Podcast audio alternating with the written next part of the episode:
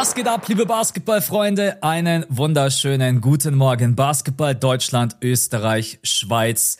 Noch eineinhalb Monate. Dann haben wir es geschafft. Saisonendspurt und dementsprechend haben Björn und ich uns gedacht, wir hauen heute nochmal zehn Hot Takes auf den Tisch. Ich kenne seine Hot Takes nicht. Er kennt meine Hot Takes nicht. Dementsprechend bin ich sehr, sehr gespannt, was du mitgebracht hast. Aber jetzt erstmal hi, schön, dass du da bist. Dankeschön. Ja, freut mich hier zu sein. Ähm, du hast recht, es geht so langsam in den Endspurt. Wir nehmen heute am 8. Wir nehmen heute am 28.02. auf. Morgen ist dann der 1. März, oder? Mhm. Wir haben dieses Jahr, glaube ich, kein Schaltjahr. Genau. Und erster. ja, wenn du, wenn du, wenn du in den März reingehst, dann merkst du schon immer so, ja, okay, jetzt noch einen Monat und dann sind Playoffs. Deswegen, ja, wir, wir gehen so langsam auf die Zielgerade der Saison. Ist auch ganz geil, dass nach dem All-Star-Break jetzt nur noch so wenig Spiele sind, dass es quasi direkt jetzt dann losgeht. Und ja, die, die Hot Takes, da habe ich Bock drauf. Also jeder von uns hat fünf Hot Takes dabei. Wir haben die vorher nicht abgesprochen, wir sind die nicht durchgegangen. Deswegen wird es, glaube ich, ganz cool, da live im Pod drauf zu reacten. Man merkt jetzt auch, finde ich, die, die letzten Tage, dass die Spiele eine ganz andere Intensität haben. Ähm, mhm. Also ich bin auch mal gespannt, ja. was du als besten Moment heute dabei hast, weil ich bin vorhin im Kopf mal durchgegangen und also nach dem All-Star-Break, was alles passiert ist, ist nicht mehr normal gewesen. Ne? Also ist ja. das letzte, was eigentlich passiert, war die 71 Punkte von Dame und dann natürlich das ja. 27 Punkte Comeback der Los Angeles Lakers. Also da sprechen wir heute sicherlich auch ganz kurz drüber. Genau, also äh, bester Moment, nervigster Moment, Spieler der Woche und Top 10 Hot Takes und eine Starting Five. Das ist quasi der Fahrplan. Ähm, und ich würde sagen, wenn du nichts mehr hast, dann könnten wir mit der Starting Five loslegen. Wir können direkt in die Starting Five gehen. Und guck mal, ich tue den Leuten heute einen kleinen Gefallen. Leute, manchmal dauert es ein bisschen, bis wir zu den Themen kommen, wo ihr sagt, ey, deswegen habe ich eingeschaltet heute, Leute, direkt am Anfang. In der ersten Frage der Starting Five nach nicht mal drei Minuten Podcastaufnahme. Max, gestern haben wir die Meldung bekommen, oder heute Morgen eigentlich, LeBron wird wohl für die nächste Zeit ausfallen, mhm. hat eine Fußverletzung. Richtig bitter für die Lakers und deswegen ist die erste Frage, das Starting Five muss einfach sein, sind die Lakers damit durch. Alter, wie er mich direkt unter den Bus wirft mit dieser Direkt, Frage. Alter. Direkt. Und ich greife auch vor, ich glaube, es ist von uns beiden der nervigste Moment. Also ich glaube, wir haben uns beide, vor allem jetzt nach dem Mavericks-Sieg, mhm. haben wir uns ja schon wirklich drauf gefreut, ey, lass doch jetzt einmal wirklich diesen Lakers-Run kommen, lass sie einmal jetzt in Richtung Play-In gehen und dann haben wir sie wenigstens im Play-In dabei. Aber wie siehst du es jetzt? Es ist brutal bitter. Also wenn es wirklich mehrere Wochen sein sollten, und das ist ja aktuell so ein bisschen die Meldung, es gibt noch keine exakte Diagnose. Schlimmer, schlimmer kann es dich eigentlich nicht treffen, weil LeBron James ist defensiv jetzt natürlich nicht mehr auf dem Niveau von, keine Ahnung, 2016, irgendwie sowas in dem Dreh. Also man merkt schon auch, dass es defensiv äh, bei ihm dann doch auch irgendwo ein bisschen bergab geht, aber offensiv ist er halt ein Spieler, der dir halt in der Saison fast immer um die 30 Punkte gegeben hat. Und wer soll die machen? Also wer mhm. soll die machen? Und ich kann auch nicht mal sagen, dass AD jetzt einfach, dass du dich da 100% drauf verlassen kannst, dass er die macht. Und wer soll denn danach kommen? Wer gibt dir dann yeah. bitte, bitte die ganzen Punkte? Also über die Offense muss man sich, glaube ich, echt den Kopf zerbrechen. Äh, defensiv haben sie ja als Vanderbilt, also das ist ja dann geregelt. Äh. Das ist, das ist, damit brauchen sie gar keine anderen Verteidiger mehr. Solange sie Vanderbilt haben, reicht. Solange sie den haben, ist alles sicher. Ich will noch nicht ganz sagen, dass sie durch sind, weil ich weiß auch nicht, ob LeBron morgen schon wieder sagt, okay, ich schnür den Schuh einfach ein bisschen enger, aber das ist wahrscheinlich nicht mehr so einfach wie jetzt noch mit, keine Ahnung, 32, 33, jetzt ist er halt schon mhm. 38. Und er hat auch erst selber in seine Insta-Story gepostet, wie war der Wortlaut? Äh, ich krieg's nicht mehr hin. Fuck, irgendwie sowas und hat ein Bild von seinem Fuß gepostet. Also, mhm. um deine Frage zu beantworten, ne, ich glaube, sie sind noch nicht ganz durch, aber jetzt wird's wahrscheinlich am Ende wirklich auf ein Spiel ankommen. Also, dass man irgendwie mit mhm. einem Spiel knapp reinrutscht, irgendwie auf Platz 10. Mit LBJ hätte ich vielleicht sogar gesagt, Platz 7, Platz 8. Wenn alles optimal läuft, Platz 6. Das wäre natürlich der absolute Wahnsinn, aber ich glaube, davon kann man sich jetzt gerade eben verabschieden. Jetzt wird's, glaube ich, spitz auf Knopf. Wieder so ein geiles Sprichwort. Ähm, ja. Also es wird sehr, sehr eng. Ich sage aber noch nicht, dass es komplett vorbei ist. Ja, komplett vorbei ist echt so relativ, weil der Osten hat dieses Jahr eigentlich 1 bis 13, Westen 1 bis 12. Ja, genau, der Westen 1 bis 13, 1 bis 12 so undurchschaubar ist. Du weißt überhaupt nicht, was passieren wird. Die Lakers sind jetzt das erste Mal, also jetzt, wo wir gerade aufnehmen, sind es das erste Mal seit Monaten an der 12. Mhm. Äh, davor waren sie ja immer an der 13. Und jetzt hatte man das Gefühl so, okay, jetzt kommen sie langsam hoch, gehen dann in Richtung 10. Ähm, ich, ich sehe es ähnlich wie du. Man kann es, glaube ich, kaum bis zum Ende der Saison wirklich sagen, weil es halt so durcheinander ist, was im Westen passiert. Du hast so viele Fragezeichen bei anderen Teams auch. LeBron ist der Dreh- und Angelpunkt der Lakers, deswegen, wenn er ausfällt, müssten die anderen Spieler jetzt schon echt überperformen. Wir haben das hier und da schon mal gesehen von Anthony Davis, dass er dann in solchen Momenten auch mal ein, zwei Wochen übernehmen kann. Aber eigentlich brauchst du ihn für ein paar, also für, für anderthalb Monate jetzt, dass mhm. AD voll übernimmt. Und wann ist das das letzte Mal passiert? Also, dass AD wirklich einen Monat lang fit bleibt, Leistungsträger ist. Ey, man, man sieht's leider, weiß ich nicht, man, man sieht's leider viel zu selten, als dass ich da jetzt mein Geld drauf wetten würde. Und ja, ich, ich finde es einfach so eine unglaubliche Enttäuschung. Jetzt nach dem Mavericks-Sieg, wir hatten uns alle so ein bisschen da reingequatscht, jetzt so, ja, okay, jetzt kommen sie, Vanderbilt sieht richtig gut aus, das kann doch was werden, da, da, da. Und jetzt zack, LeBron verletzt. Also, das ist schon richtig, ja, Abfuck letztendlich. Sorry, anders kann ich es nicht sagen.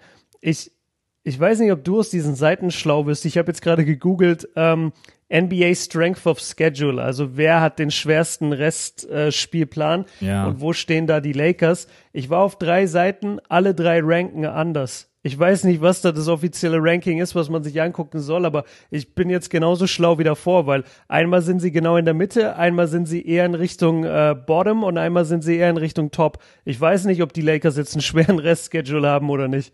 Ich habe auch mal versucht, in einem meiner letzten Videos damit zu arbeiten und hab's sein lassen. Ich habe mir dann einfach mhm. immer den mhm. Spielplan selber angesehen, weil ich, ich ja. finde, dass da einfach so viele Parameter nicht mit einberechnet werden. Hat gerade jemand einen Lauf? Hat der Verletzungssorgen? Etc. etc. Und manchmal denke ich mir dann auch so, hä, warum haben die jetzt plötzlich einen schwereren Schedule als ein anderes Team? Das gibt für mich, ja. ergibt für mich irgendwie keinen Sinn. Ich weiß auch nicht ganz genau, mit welchen Daten die dann arbeiten. Ne? Wahrscheinlich mit äh, Teams, die over 500 sind. I don't know, wahrscheinlich irgendwie sowas. Rechnet es dann irgendwie ja. zusammen. Deswegen, äh, ich feier's auch überhaupt nicht. Und wie du gesagt hast, du rufst drei Seiten auf und auf drei Seiten steht was anderes. Ja, also ich dachte jetzt einfach wirklich, ich bin zu blöd, das zu verstehen, aber drei Seiten, drei verschiedene Ergebnisse, dann bin ich auf Seite vier, da stand dann wieder was ganz anderes. Also das, das macht irgendwie keinen Sinn.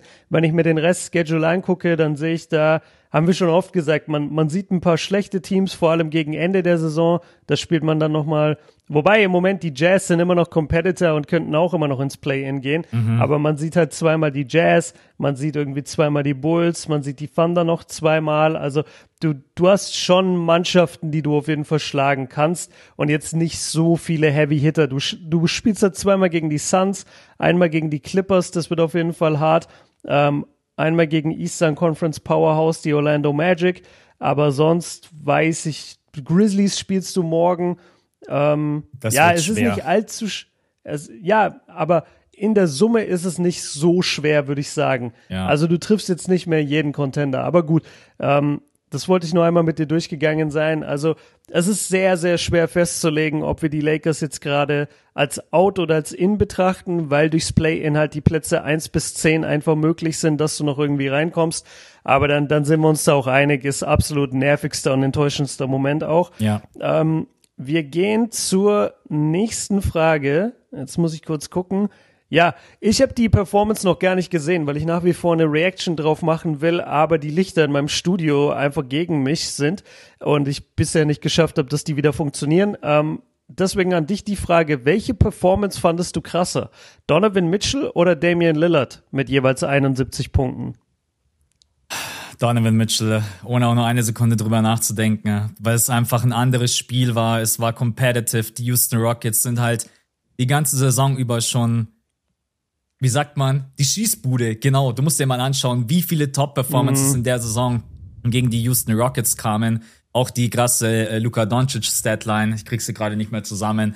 Also die Houston Rockets sind wirklich auch im Backcourt absolut katastrophal. Das soll natürlich die Leistung von Dame auf gar keinen Fall schmälern und ich finde es nach wie vor schade, dass er nicht noch den 14. Dreier reingeballert hat, weil das wäre geil gewesen. Für den Rekord. Genau, für ja. den für den Rekord. Äh, Clay hat ja auch 14 Dreier. Ja. Weiß ich, wenn ich, ich habe mal über, ich habe überlegt, ich habe es nicht mit dabei, aber vielleicht behalten wir es einfach mal im Hinterkopf, ob wir später drüber diskutieren bei Hot Takes, ob der vielleicht noch fällt in der Saison. Aber vielleicht hast du ihn ja auch dabei, mhm. I don't know. Ähm, aber Donovan Mitchell seine Leistung war für mein. Wobei man sagen muss, dass Dame das Ganze, glaube ich, wenn ich mich nicht täusche, in weniger Minuten geschafft hat, mit weniger Freiwürfen. Also so, wenn es darum geht, ist, glaube ich, Dame vom Output her geiler und besser, aber wenn es einfach um die Intensität mhm. im Spiel geht, dann war die von Donovan Mitchell irgendwie. Und keine Ahnung, Dave sitzt dann auch so da mit seinem, wieder mit dem Schild und 71 Punkte. Und man denkt sich mittlerweile auch schon so, ja, okay, wenn das jetzt so alle drei, vier Wochen passiert, denken sich die Leute, denken sich die Leute, okay, irgendwann packe ich jetzt auch nicht mehr nochmal das Schild aus, weil irgendwann wird's dann peinlich. Aber ja, war eine krasse Leistung von Dame, muss man ganz klar sagen. Aber Donovan Mitchell für mich dann doch aufgrund des Spiels äh, bisschen äh, beeindruckender. Ja, also ich habe, wie gesagt, die, die Highlights jetzt noch nicht gesehen, aber ich habe das ähnlich vermutet, dass es halt gegen die Rockets war, in wahrscheinlich einem eher nicht so spannenden Spiel. Ich habe jetzt auch nochmal die Minutenzahlen uns aufgerufen. Also Dame hat die 71 Punkte gegen Houston gemacht in 39 Minuten. Donovan Mitchell hatte 49,48 Minuten. Ja, schon krass. Also der hat, das, das gab halt eine Overtime in seinem Spiel oder sogar eine Double Overtime, das weiß ich jetzt nicht mehr. Warte mal, war das Double OT oder einmal OT? Ich glaube einmal, einmal Overtime. Und ähm, genau, Donovan hat halt fast alles durchgespielt da auch.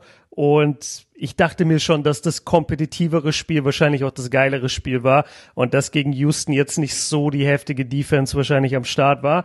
Ähm, aber ja, wollte ich, wollte ich nur einmal ähm, besprochen haben und ich hab den Dreierrekord jetzt nicht dabei bei den Hot Takes. Wir können ganz kurz drüber reden. 14 erfolgreiche Dreier wäre der Rekord eingestellt. Mhm. 15 Dreier wäre geschlagen. Glaubst du, wir sehen's? Ja, man muss schon sagen, dass in den letzten zwei, drei Wochen sehr, sehr oft so 10, 10 plus Dreier fallen. Natürlich auch von den üblichen Verdächtigen. Clay Thompson. Ja, es könnte tatsächlich auch sein, dass Clay seinen Rekord dann irgendwann mal selber bricht. Äh, der hat ja mhm. jetzt zuletzt wieder zwölf genau zwölf Dreier geschossen. Äh, fand ich auch sehr, sehr geil, als er dann gesagt hat, ja, ich wollte einfach in einem, in einer Statline wollte ich einfach mal besser sein als Stephen Curry, weil er hat jetzt die meisten zwölf yeah. Punkt, äh, zwölf plus Dreierspiele in NBA History, drei und Stephen Curry hat zwei. Und ich glaube, Dame hat auch zwei. Voll der Lappen. Ja, voll. Äh, Steph ist so ein Lappen, ey. Was, was, hat der überhaupt erreicht beim Dreier-Shooting? Der ist auch nur der ist auch nur möchte gern Clay Thompson. Der ist auch nur möchte gern All-Time Leading Scorer bei den Dreiern. Also das ist nee. Ja, aber das ist ja nicht beeindruckend.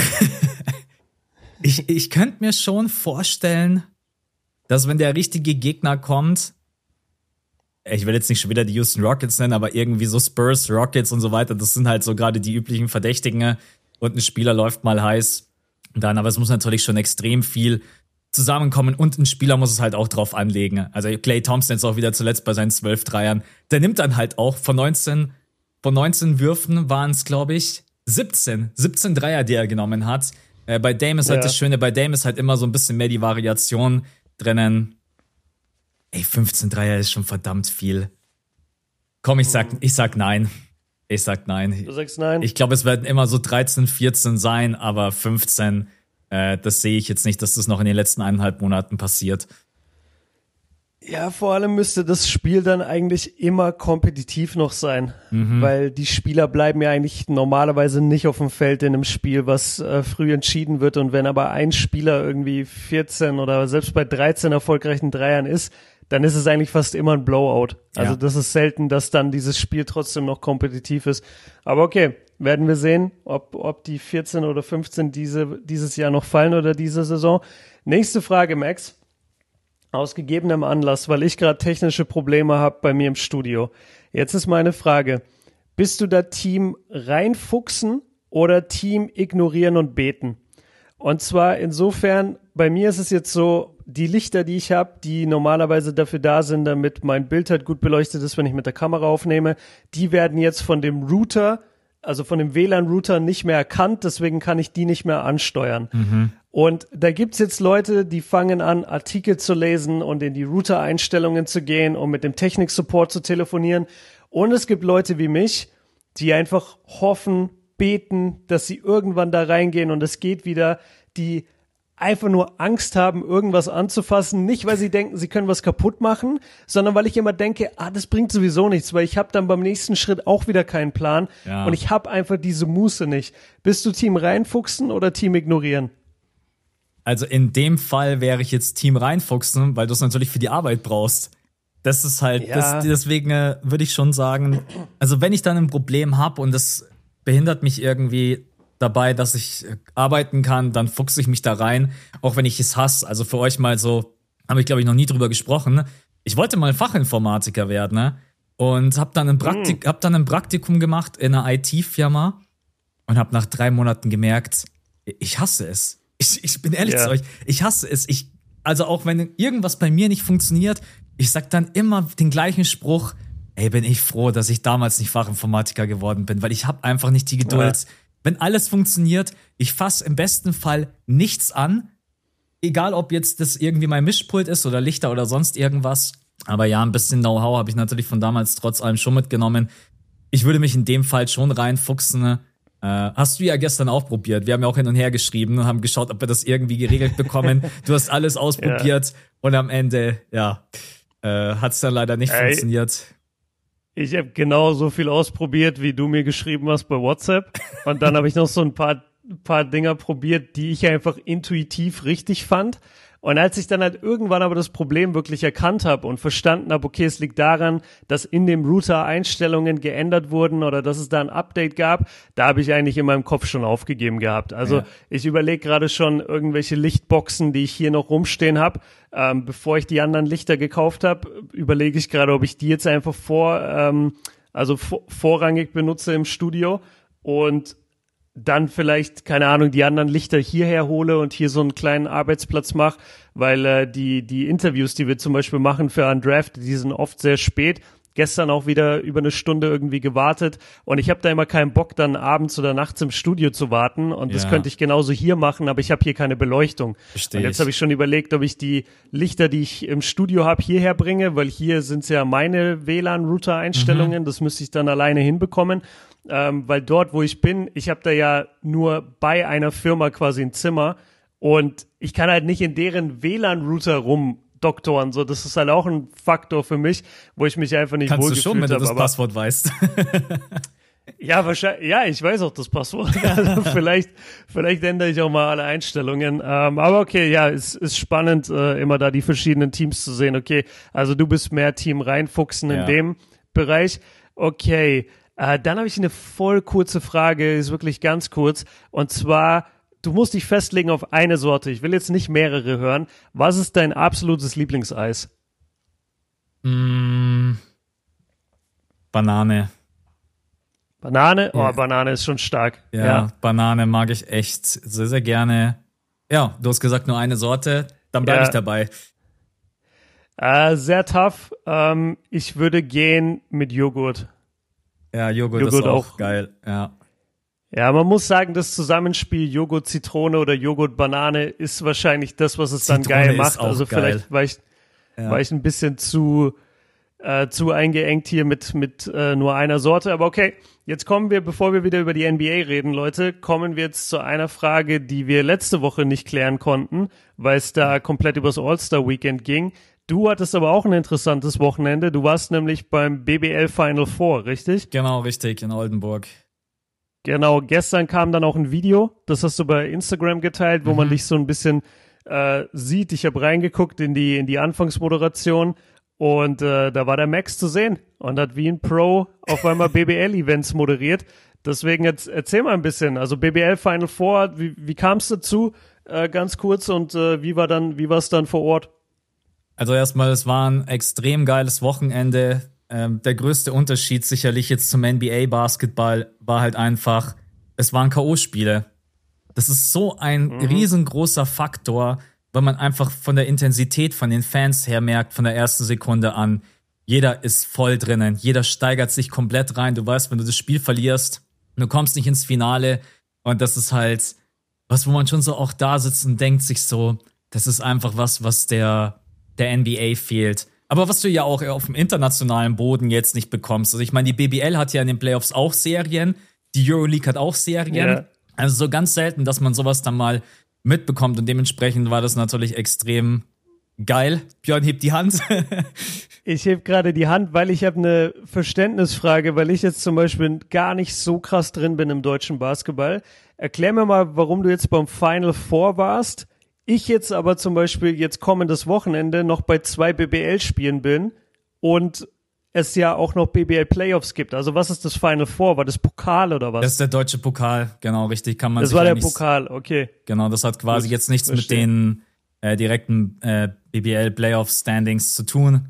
Ähm, genau deswegen. Und, und waren da nur Erstligisten jetzt im Final Four oder waren da auch Zweitligisten oder so? Nein, nur Erstligisten. Äh, wird aber äh, ab der kommenden Saison gibt es ein paar Änderungen. Also da kommen dann äh, nicht nur Erstligisten, es können dann, wenn ich mich nicht täusche, ja, ab der nächsten Saison werden einige Dinge geändert. Zum Beispiel der der Austragungsort muss neutral sein. In dem Fall war ja jetzt Oldenburg als Team mit dabei und Aha. war der Austragungsort. Ja. Das wird sich ändern.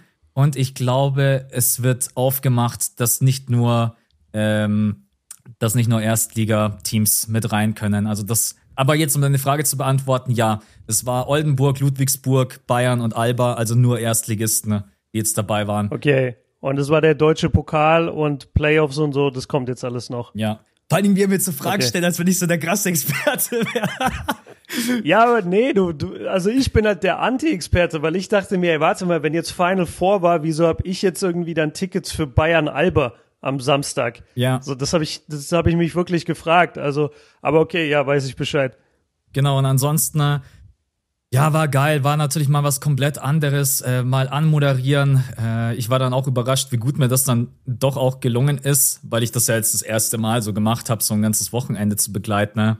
Und dann, wenn du auch plötzlich auf einer Bühne stehst, das sind alles so Dinge, die ich halt nie gemacht habe. Dann stehst du plötzlich yeah. vor so Fans und vor so einer Oldenburg-Crowd und denkst dir so, okay, haben die jetzt überhaupt Bock auf mich? Keine Ahnung. Ja, äh, genau. Wie viele waren da? Also vor wie vielen Leuten musstest du da sprechen? Äh, das war am Sonntag und ich würde sagen, in dem Foyer standen so irgendwie 300 Leute. 300 Boah. Leute, ja, also waren schon, war, waren schon viel. Aber ich bin ganz ehrlich, ich habe ähm, äh, mit dem Volker hieß der, glaube ich, der hat mich auf die Bühne geholt und ich habe die ganze Zeit bloß den angeschaut und deswegen habe ich den mhm. Blick da gar nicht nach vorne gerichtet. Ich war im äh, BBL Twitch Livestream, das Ganze wurde ja auch kostenlos übertragen. Ähm, da war ich fast mit am nervösesten, weil ich Angst hatte, dass die Jungs mich irgendwie so ganz deep befragen. Irgendwie, und da bin ich ja, ah, ja, ja klar. genau. Aber mittlerweile kenne ich halt doch ein paar Spieler. Ich habe die Spiele ja auch gesehen, also das war dann auch relativ entspannt. Ähm, ja, war einfach extrem geil, muss ich sagen. Und von der Intensität her, Alba gegen Bayern, dann direkt im Halbfinale, was auch geil war, weil mhm. ansonsten mhm wenn jetzt Alba gegen, keine Ahnung, Oldenburg gespielt hätte und Bayern gegen Ludwigsburg, dann kriegst du höchstwahrscheinlich wieder das Finale äh, Bayern gegen Alba. Und so war natürlich Oldenburg im Finale und die Fans waren halt krank, wirklich so krank laut. Ähm, mhm. Und deswegen, okay. es war ein sehr, sehr geiles Event. Äh, kann ich, kann ich nur jedem empfehlen, wenn man mal die Möglichkeit hat. Aber ich habe auch mitbekommen, das war nach einer Minute ausverkauft. Also absolut krass. Ah, krass. Ja, also okay. das, das Final Four, ich glaube, das ist in Deutschland schon was Besonderes, weil du eben diesen K.O.-Charakter hast und ein Wochenende halt nur Basketball die ganze Zeit. Ja, deswegen mhm. war sehr, sehr geil. Und um deine letzte Frage zu beantworten, äh, ich wurde von Oldenburg angefragt. Und zwar arbeitet, okay. arbeitet dort jemand, Timo, falls du es hören solltest, und ich bin mir sicher, er hört's, äh, weil er kennt unseren Podcast. Mit dem habe ich mal vor drei, vier Jahren in, in Frankfurt, glaube ich, war das, habe ich ein 2K-Turnier moderiert und der hat sich noch ja. an mich, der hat sich noch an mich erinnert. Und der, ah, okay. hat, der hat mich dann bei Oldenburg vorgeschlagen und so deswegen, Leute, ich sag's euch immer wieder, das ist äh, jede kleine Chance kann später meine Tür aufmachen, sonst hätte der, sonst wären die gar nicht auf mich gekommen. Genau. Okay. Ja, nice. Finde ich cool.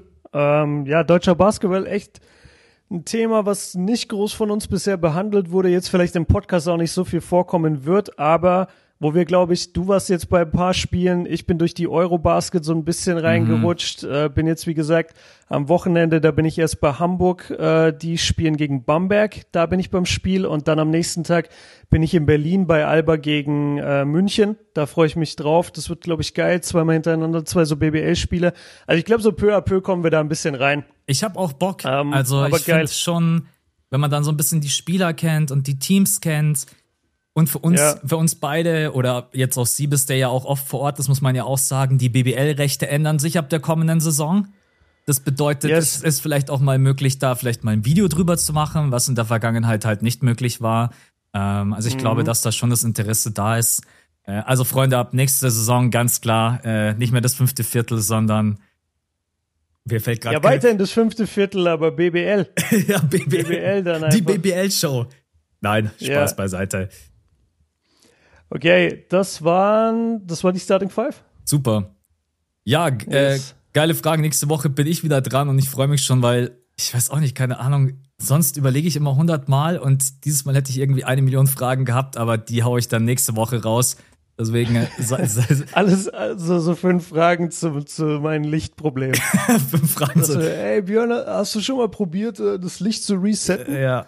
Ey, ich hasse technische Probleme. Das ist äh, wenn ihr das einmal erlebt habt, dann wisst ihr, wie ätzend. Deswegen, wir beide sind auch immer so happy. Podcast ist aufgenommen, du hörst danach rein und alles funktioniert und du denkst dir nur, danke, danke, danke, ja. danke.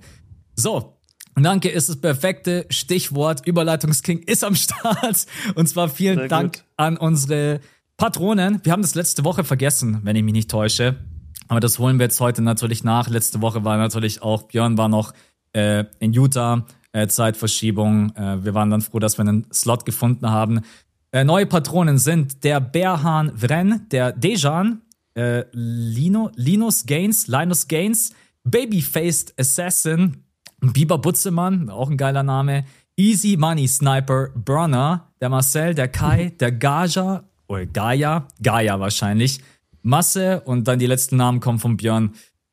Cloud Rider, Sandra, Sandra King, Patasi, Eckiges Ei, Magic Mirko, Vladislav, Marion, Mark, Joshua, Joshua 0 von 3, sehr gut, äh, Nikki Nixon und Cam Adebayo, fand ich auch witzig. Cam Adebayo ja, ist auf jeden Shoutout, Fall nice. Shoutout an euch alle. Ähm, richtig krass, was wir für einen Support haben bei Patreon, freuen wir uns sehr drüber. Letzte Woche, letzte Woche?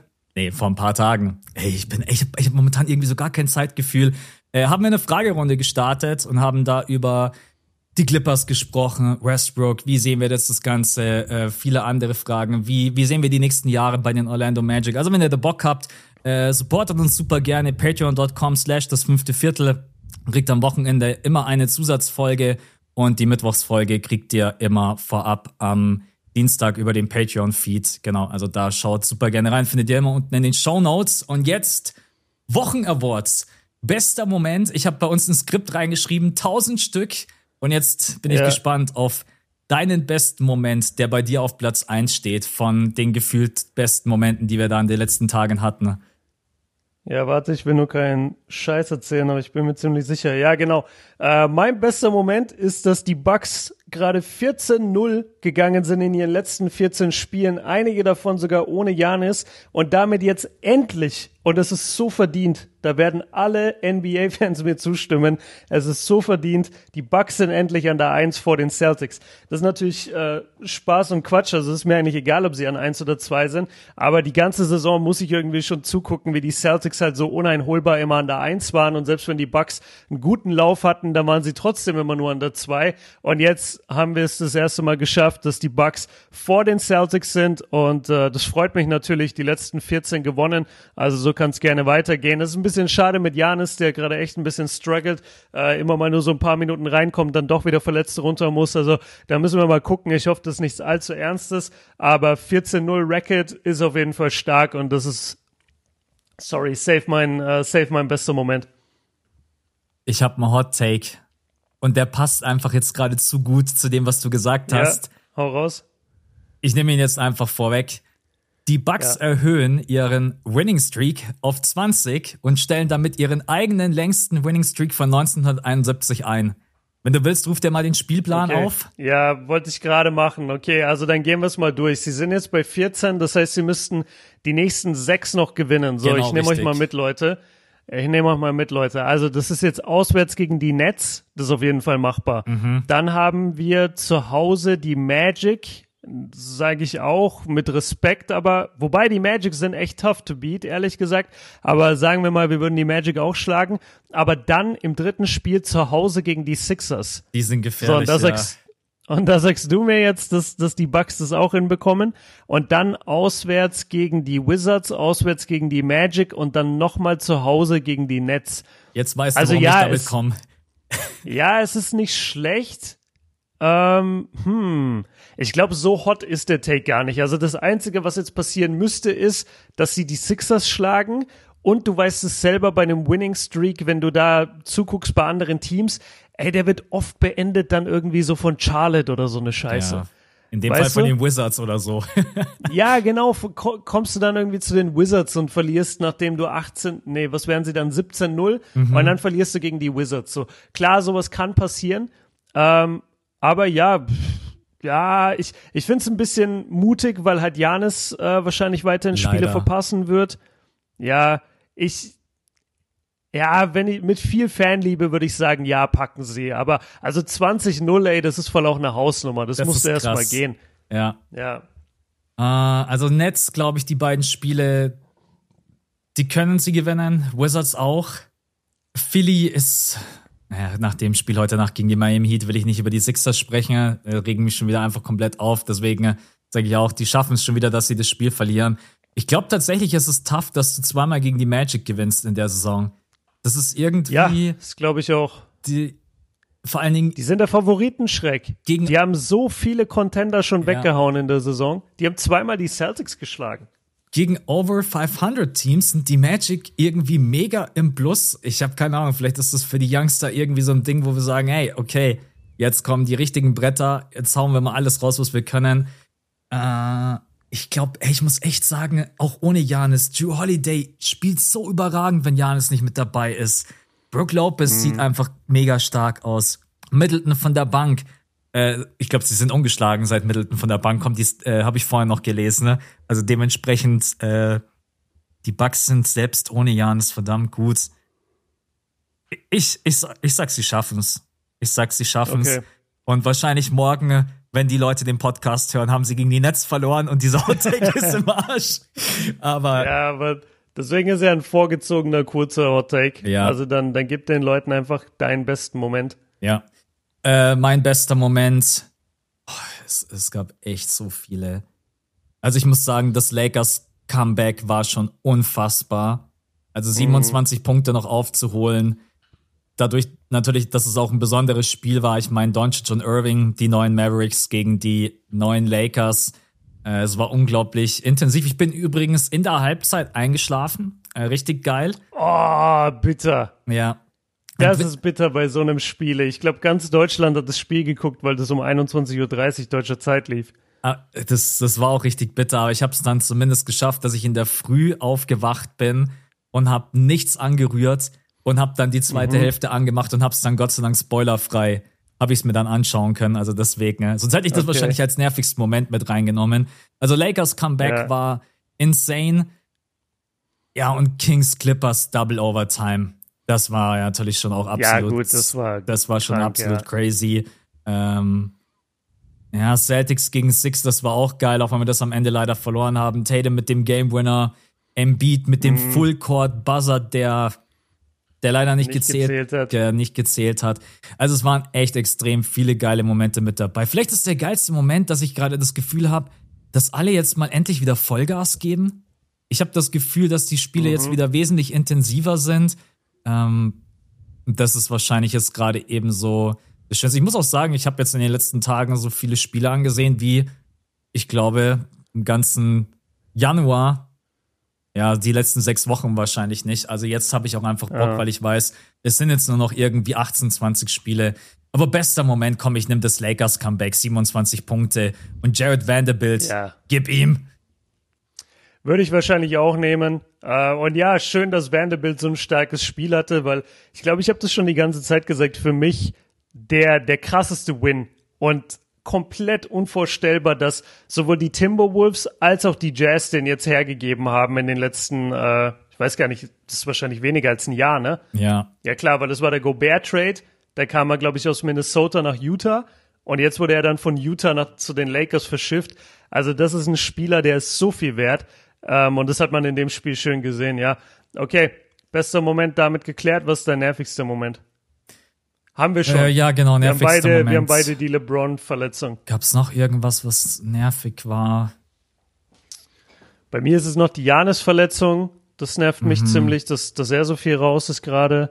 Ja, Ähm, ansonsten, was war der Nerv? LaMelo Ball ist jetzt auch noch verletzt. ja, stimmt. Lonzo, Lonzo Ball wird schon wieder die ganze Saison nicht spielen. Ja. Das ist, glaube ich, auch noch aus letzter Woche die Meldung. Also, Viele das ist so ein bisschen problematisch. Ja. Aber ansonsten in der Saison ist mir jetzt, in der Saison sag ich schon, in der Woche nichts weiter irgendwie im Kopf geblieben, was mich, äh, was Ja. mich großartig genervt hat. Spieler der Woche.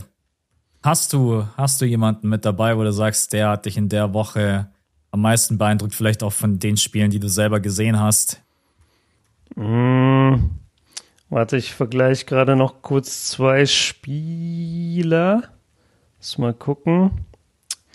Ja, also irgendwie ganz ehrlich, aber das ist so mehr ein bisschen based on Stats, weil ich habe jetzt nicht ein Team die ganze Woche über groß verfolgt.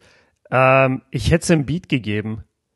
Also Embiid spielt schon oder hat schon Monsterleistungen halt. Also ist jetzt in dieser Woche bei 32 Punkten im Schnitt, 15 Rebounds, 5 Assists.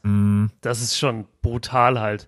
Ja. Äh, er hat keinen einzigen Dreier getroffen in der Woche, was nicht so geil ist. Ähm, ist 0 von 0 von 8 in den Spielen gegangen. Also er, er hatte jetzt nicht nur Monsterspiele, aber ich finde einfach, ich, ich finde allgemein, dass Embiid in dieser Saison so wenig Liebe bekommt. Ich habe gestern ein Video hochgeladen, das hieß ähm, die besten Duos der NBA und da, da wurde mir eine Frage gestellt und ich habe dann evaluiert zwischen ähm, es geht. Achso, sorry. Ich, ich habe gerade im Hintergrund was bei mir gehört. Das klang wie eine Sirene. ähm, das habe mich voll erschrocken. Okay. Also mir wurde die Frage gestellt, wen hättest du fürs bessere Duo, Kawhi und Paul George oder Jalen Brown und Tatum? Und dann bin ich halt darüber, habe ich die ganze Zeit geredet und ging halt so bestes Duo der NBA. Und dann habe ich das Video auch so genannt und die Kommentare wirklich alles voll mit, was ist mit äh, Harden und dem Beat, was ist mit Harden und dem Beat. Und dann ist mir selber aufgefallen, ey Leute, ganz ehrlich, ich habe gar nicht so wirklich dran gedacht. Ich habe diese Frage bekommen, habe die so beantwortet, wie sie da stand. Und Embiid kam mir gar nicht so in den Sinn. Und ich glaube, Embiid ist ein Spieler, der mittlerweile vielen einfach oft so durchrutscht, weil er nicht mehr, nicht mehr so wie früher, das wirst du auch sagen können, der ist nicht mehr so wie früher dieser charismatische, super coole, witzige Typ, der irgendwelche Memes postet, sondern der ist schon sehr serious geworden und macht einfach seinen Job und geht dann wieder nach Hause. Ähm, und ich glaube, dass das so ein bisschen seiner, seiner Brand, seiner Marke geschadet hat. Und deswegen dachte ich mir einfach, ich will ihn heute mal erwähnen, weil der Typ viel zu wenig Aufmerksamkeit bekommt irgendwie, finde ich, in letzter Zeit. Ja, ich als Embiid-Fan kann da bloß ein Lied davon singen. Ich werde ja immer, immer wieder gefragt, Max, wie kann man bloß ein Beat-Fan sein? Aber ich mag, Würde ich mal nachdenken, Max. ne, ich, ich, also zu meinen, ich verfolge Embiid halt schon seit der Highschool. Das war irgendwie ein Spieler, der mich irgendwie schon extrem früh begeistert hat und ich finde auch seinen Spielstil einfach extrem, extrem geil. Er erinnert mich halt einfach sehr, sehr an Hakim Olajuwon von seinen, von seinen ganzen Steps, die er macht, die Würfe ins Gesicht. Und er spielt eine überragende Saison. Also ich habe auch später noch einen Hot Take äh, zu ihm äh, mit dabei. Äh, es war jetzt leider Ja. nicht die erfolgreichste Woche. Ich wusste, dass wir genau gegen die Heat verlieren. Die Heat, die in den letzten Tagen und Wochen eigentlich echt richtig schlechten Basketball spielen, aber immer wenn die auf uns treffen, ja, dann kriegen die Sixers es irgendwie nicht gebacken. Ähm, ja, aber Embiid spielt natürlich eine überragende Saison und du hast recht, er, er ist ein bisschen ernster geworden. ne? Ich glaube, er weiß Ja, jetzt auch voll. selber, er ist gerade in so einer Phase, ich muss jetzt, ich muss jetzt was gewinnen. Ich will nicht als ewiger, ja, ich war ein guter Center und ich wurde mal Scoring Champ, ähm, aber ich habe nie was gewonnen. Ich glaube, dass Embiid das Ja. schon, ich glaube, Embiid geht das nicht am Arsch vorbei. So wie andere, die, die vielleicht sagen, hey, ich bleib loyal, ich bleib immer bei der gleichen Franchise, äh, ob ich jetzt einen Titel gewinne oder nicht. Ja, wenn es passiert, nicht. Ich glaube, Embiid ist es schon wichtig. Also ich glaube, der will diesen mhm. Playoff-Erfolg. Und ja, die Stats sprechen ja auch für ihn. Also deswegen, ähm, ja. das, das klingt jetzt so, als wenn wir uns abgesprochen hätten, ne? weil ich habe jemanden von den Milwaukee Bucks mit dabei als Spieler der Woche. Ah, geil. Aber ich muss einfach wirklich sagen, äh, jetzt nicht nur wegen dieser Woche, sondern generell immer, wenn Janis nicht da war, und ich habe ja gerade seinen Namen auch schon gesagt, Drew Holiday, ich find's, ich find's Wahnsinn. Weil Drew war eigentlich früher mehr Defensivspezialist, als dass er so dieser klassische Two-Way-Player war. Und jetzt muss man ja. sagen, wie oft er dann auch wirklich in die Bresche springt und macht dann 30 Punkte. Und jetzt auch in der Woche, sie haben alle drei Spiele gewonnen. Er hat 24 Punkte gemacht bei 52,9 Prozent aus dem Feld. Sein Dreier fällt seit ich würde schon sagen, Wochen überragend. Jetzt auch in den drei Spielen wieder 42,3 Prozent. Er verteilt den Ball gut, er, über, er verteidigt überragend. Er hat einen Plus-Minus von Plus 15,7. Ich, ich bin richtig, richtig krasser Drew Holiday-Fan in der Saison. Und ich glaube, nice. er ist der perfekte, er ist der perfekte Point Guard für die, für die Milwaukee Bucks und macht einfach echt einen saugeilen Job. Deswegen gibt es natürlich andere, die auch gut gespielt haben. Darren Fox hatte eine geile Woche. Julius Randle hatte eine geile Woche. Dame natürlich auch, der seit Wochen schon abreißt. Aber ich weiß nicht, Drew schaue ich zu und denke mir, ey, der gibt mir gerade alles, was ich gerne hätte als Team. Und deswegen ist er mein Spieler der Woche. Sehr schön, ja, das klingt echt ein bisschen abgesprochen, dass du jetzt einen Bug genommen hast. Ähm, aber ich bin bei dir. Also der hatte jetzt auch gegen Phoenix wieder ein krasses Spiel wo er dann auch halt nicht nur offensiv brilliert mit, mit irgendwie 33 Punkten, sondern auch irgendwie den wichtigsten Stop macht am Ende des Spiels und so. Also das ist schon krass und du musst auch überlegen, damals in den Finals dieses, dieses, dieser berühmte Eliup auf Janis, mhm. der passiert auch nur, weil Drew Holiday Devin Booker stoppt im Drive und ihm den Ball einfach wegreißt und dann der Ball nach vorne gepusht wird. Dann geht der Alley auf Janis und alle erinnern sich an den Alley. Aber es war Drew Holiday, der den Ball erstmal weggenommen hat von Devin Booker, einem der besten Scorer der Liga. Also ja, bin ich voll bei dir. Äh, sehr guter Pick. Hätte mich jetzt gewundert, schön, wenn du mir widersprochen hättest. ja, Max, also Drew. Ich, sehe seh den kritisch. Ich sehe den kritisch. Wir hätten den traden müssen. Nein, das, das war ja schon damals einfach dieser Monster-Stil, den die Bucks da gelandet sind, äh, haben mit, äh, mit dem Pelicans Trade. Also der, der war da in New Orleans, war da nicht glücklich oder, oder hatte da keine wirkliche Rolle. Ähm, die Bucks waren im Niemandsland mit, mit Eric Bledsoe, dem sie gerade erst einen viel zu hohen Vertrag angeboten hatten mhm. oder gegeben hatten. Der hatte das schon unterschrieben, die Extension Extension und dann war man da komplett im, im Niemandsland, weil du wärst mit Eric Bledsoe halt niemals weitergekommen. Und dann gab es Gott sei Dank diesen Trade, äh, dass du Drew Holiday für ihn eintauschen konntest. Und das hat die Bucks innerhalb kürzester Zeit halt zum Champion gemacht und zum, zum absoluten Powerhouse im Osten. Ja. Also ja, nur, nur Liebe für Holiday. Und ist auch abseits des Courts, alles, was man so hört, was man über ihn liest, ist der auch ein äh, super, super Typ. Deswegen kann ich das auf jeden Fall vertreten. Ja, ist nice. Okay, dann sind das unsere Spieler der Woche und dann kommen wir final zu unseren Top Hot Takes. Wir hatten jetzt schon yes. ein, zwei so mit dabei während, den, während des Pods.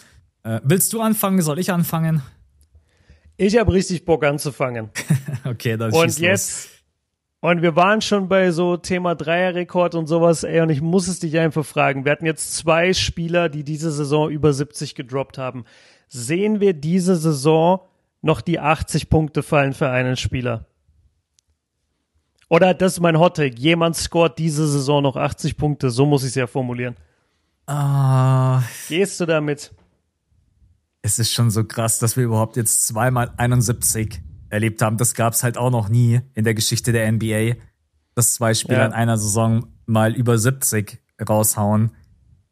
Boah, ist das so? Ja. Hat mich, also 62, so die Saison, wo Wilt 100 gemacht hat. Also ich weiß, Wilt hat alleine in der Saison bestimmt zwei, dreimal über 70 gescored. Ja, wahrscheinlich halt wieder Non-Wilt Chamberlain-Era. Höchstwahrscheinlich. Ja, wahrscheinlich immer since the merger. Ich habe vorhin, ich habe später auch noch einen Hot Take mit dabei, wo ich dann Gott sei Dank noch an Wilt Chamberlain gedacht habe, weil ansonsten hätte ich mich da voll reingeritten. Ne? Ähm, Warte, ich guck kurz. Also 1962 hat Wilt dreimal über 70 gescored. 73, 78 und 100. Und wie, wie, oha, wie viele Spiele über 60 Punkte hatte er, Max? in der Saison. In der Saison. Er hat alle, ich glaube, er hat alle 82 gespielt. Wie oft hat er über, nee, er hat 80 gespielt. Wie viele über 100 hat er gemacht? Äh, sorry, über 60. Äh, 10? 15. Oha. Das er ist, so eine Maschine gewesen, äh, ey. Das, das ist so lächerlich. Ist, ey, ganz ehrlich, das wäre der Spieler, den ich wahrscheinlich am ehesten einfach kopieren möchte und mal in die heutige NBA packen will. Dass man einfach mal ja. sieht, was, was, was wäre das? Also würde der heute einfach die Liga auseinandernehmen, weil das einfach so ein athletischer Freak ist? Oder wäre er dann doch gehandicapt? Nee, das glaube ich nicht. Genau, wäre Aber er, er könnte heute. Ja, also er könnte heute safe auch spielen. Da bin ich fest davon überzeugt. Aber ich glaube halt dadurch, dass du heute Gegenspieler hast, die auch athletische Freaks sind, hätte er es schon deutlich schwerer. Warte, wir, wir erweitern das noch kurz. Wie oft hat er über 50 gescored? Ja, ja, das war, das war mega viel. Ich glaube doch über 20 Mal oder so, oder? Ja, also wir waren ja bei über 60 Punkten, hatte ich dir ja schon gesagt. Ja. Nee, über 50. Was habe ich gerade gesagt? Sorry. Über 60 hatte er 15 Mal. So, über 50 hatte er 45 Mal. Oha. Über, ey, über 40 hatte er 63 Mal und über 30 78 Mal. Er hat nur zweimal unter 30 gescored. 28 Punkte und 26 Punkte. Aber das war jetzt das über seine ganze Karriere gesehen, oder? Was du gerade gesagt hast. Nein, nein, das ist eine Saison. Okay. Das ja. ist eine Saison, mein ja, Freund. Ja, okay. Ja, verstehe, ja klar. Wenn er über drei, wenn er über 40 scoret, scoret er ja auch automatisch über 30 und ja, verstehe ich, okay. Ja, ja, ge genau, genau. Ja, krass. Und ja, also für, für alle, die jetzt den Average äh, sich fragen, das ist die, das ist das Jahr, wo Wilt im Schnitt 50,4 Punkte und 25,7 Rebounds geholt hat bei 48,5 Minuten Einsatzzeit. also, äh, ja, also. Der Typ war ein Video. Der war ein Videogame, bevor es Videogames gab, ganz ehrlich. Das stimmt, ey. Äh, Aber okay, also nochmal, kriegen wir die 80 Punkte dieses Jahr? Nein, kriegen wir nicht.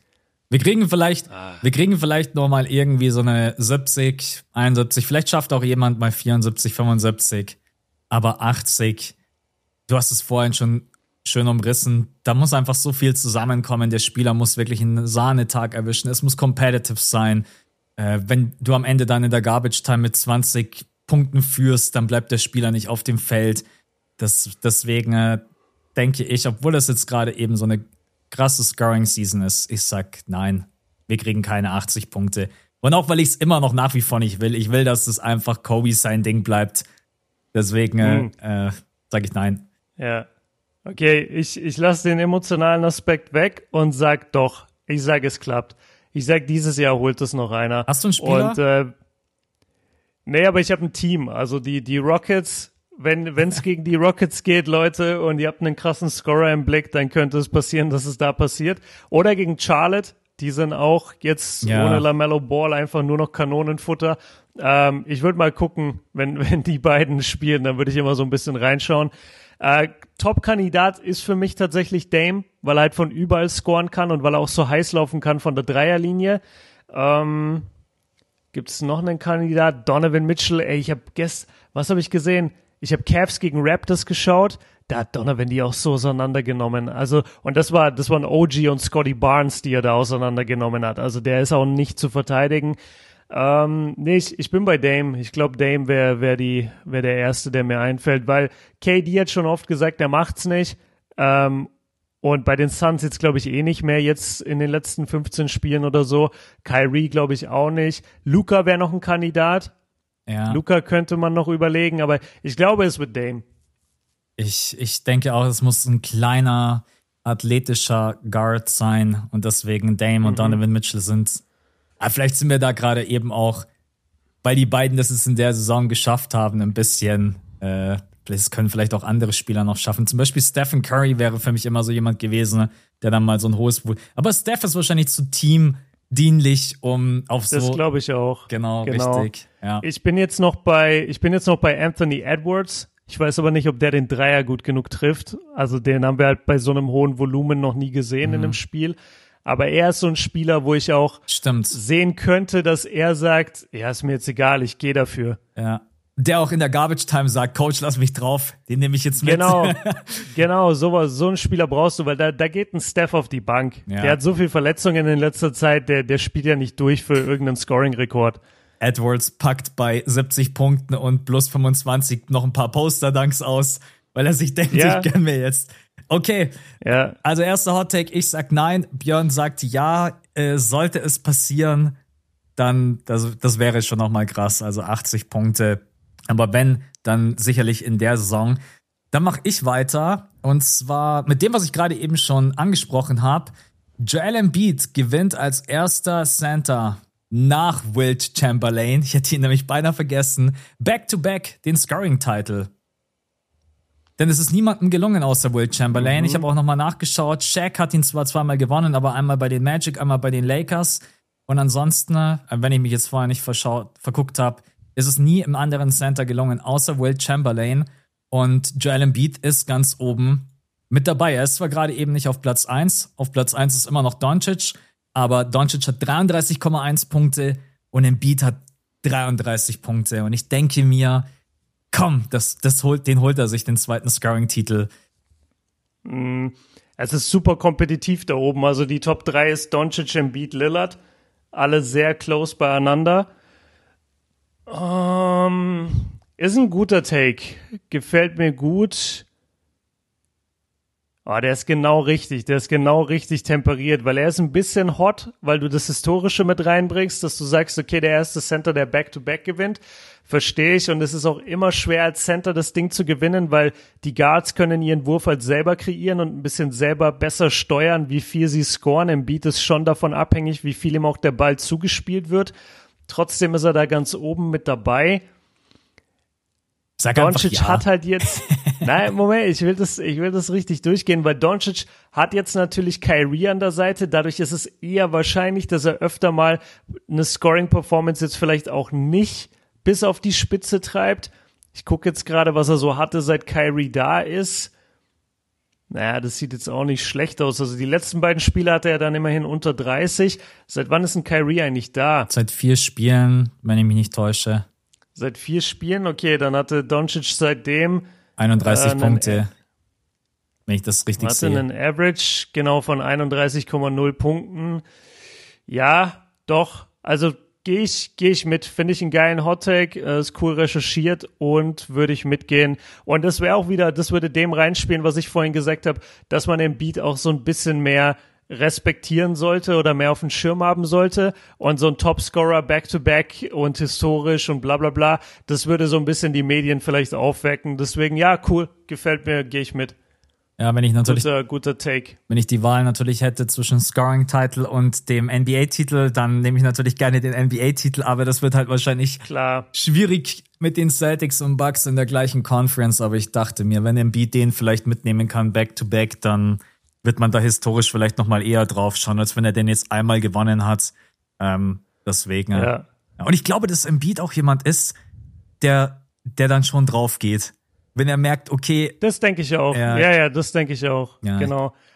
Das brauchst du auch und da ist zum Beispiel ein Doncic, glaube ich, raus, weil der kann nicht so sehr drauf gehen, weil der muss erstmal gerade eine Dynamik mit mit äh, Kyrie entwickeln ja. und da wird der öfter mal sagen, ja, komm, scheiß drauf, ich gebe den Ball ab. Ja. Deswegen bin ich bin ich bei dir, könnte an den Beat gehen. Lillard ist natürlich schon noch ein Faktor, vor allem wenn er jetzt äh, nochmal 80 scored oder sowas, dann wird der Average wahrscheinlich schon hochgehen. Ja. Aber ich glaube, Lillard ist auch so ein bisschen hinter den beiden noch, was das Scoring angeht. Also ja, ich, ich mag den MB-Take. Gefällt mir gut.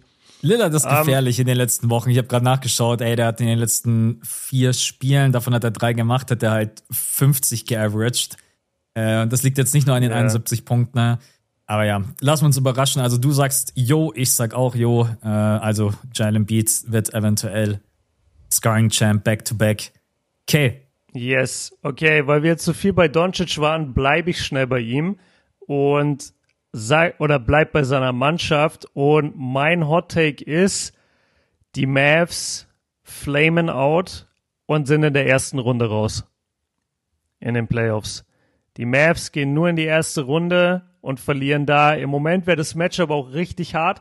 Im Moment wäre, ah nee, sorry, im Moment wäre ihr Matchup ganz nice, weil im Moment wäre ihr Matchup die Kings sollten sie jetzt noch einen Platz vorgehen, müssten sie aktuell gegen die Suns oder die Clippers spielen, was halt brutal wäre in der ersten Runde. Also, wie siehst du das? Ich, ich sag, es ist ein Hot Take, wie gesagt, Leute, jetzt nicht sauer werden, Mavs-Fans, aber ich sag, die Mavs fliegen in der ersten Runde raus. Ey, ich ergänze jetzt einen Hot Take von mir, weil der gerade so perfekt dazu passt. Die Kings werden von uns allen unterschätzt, schaffen den Heimvorteil und überstehen die erste Runde.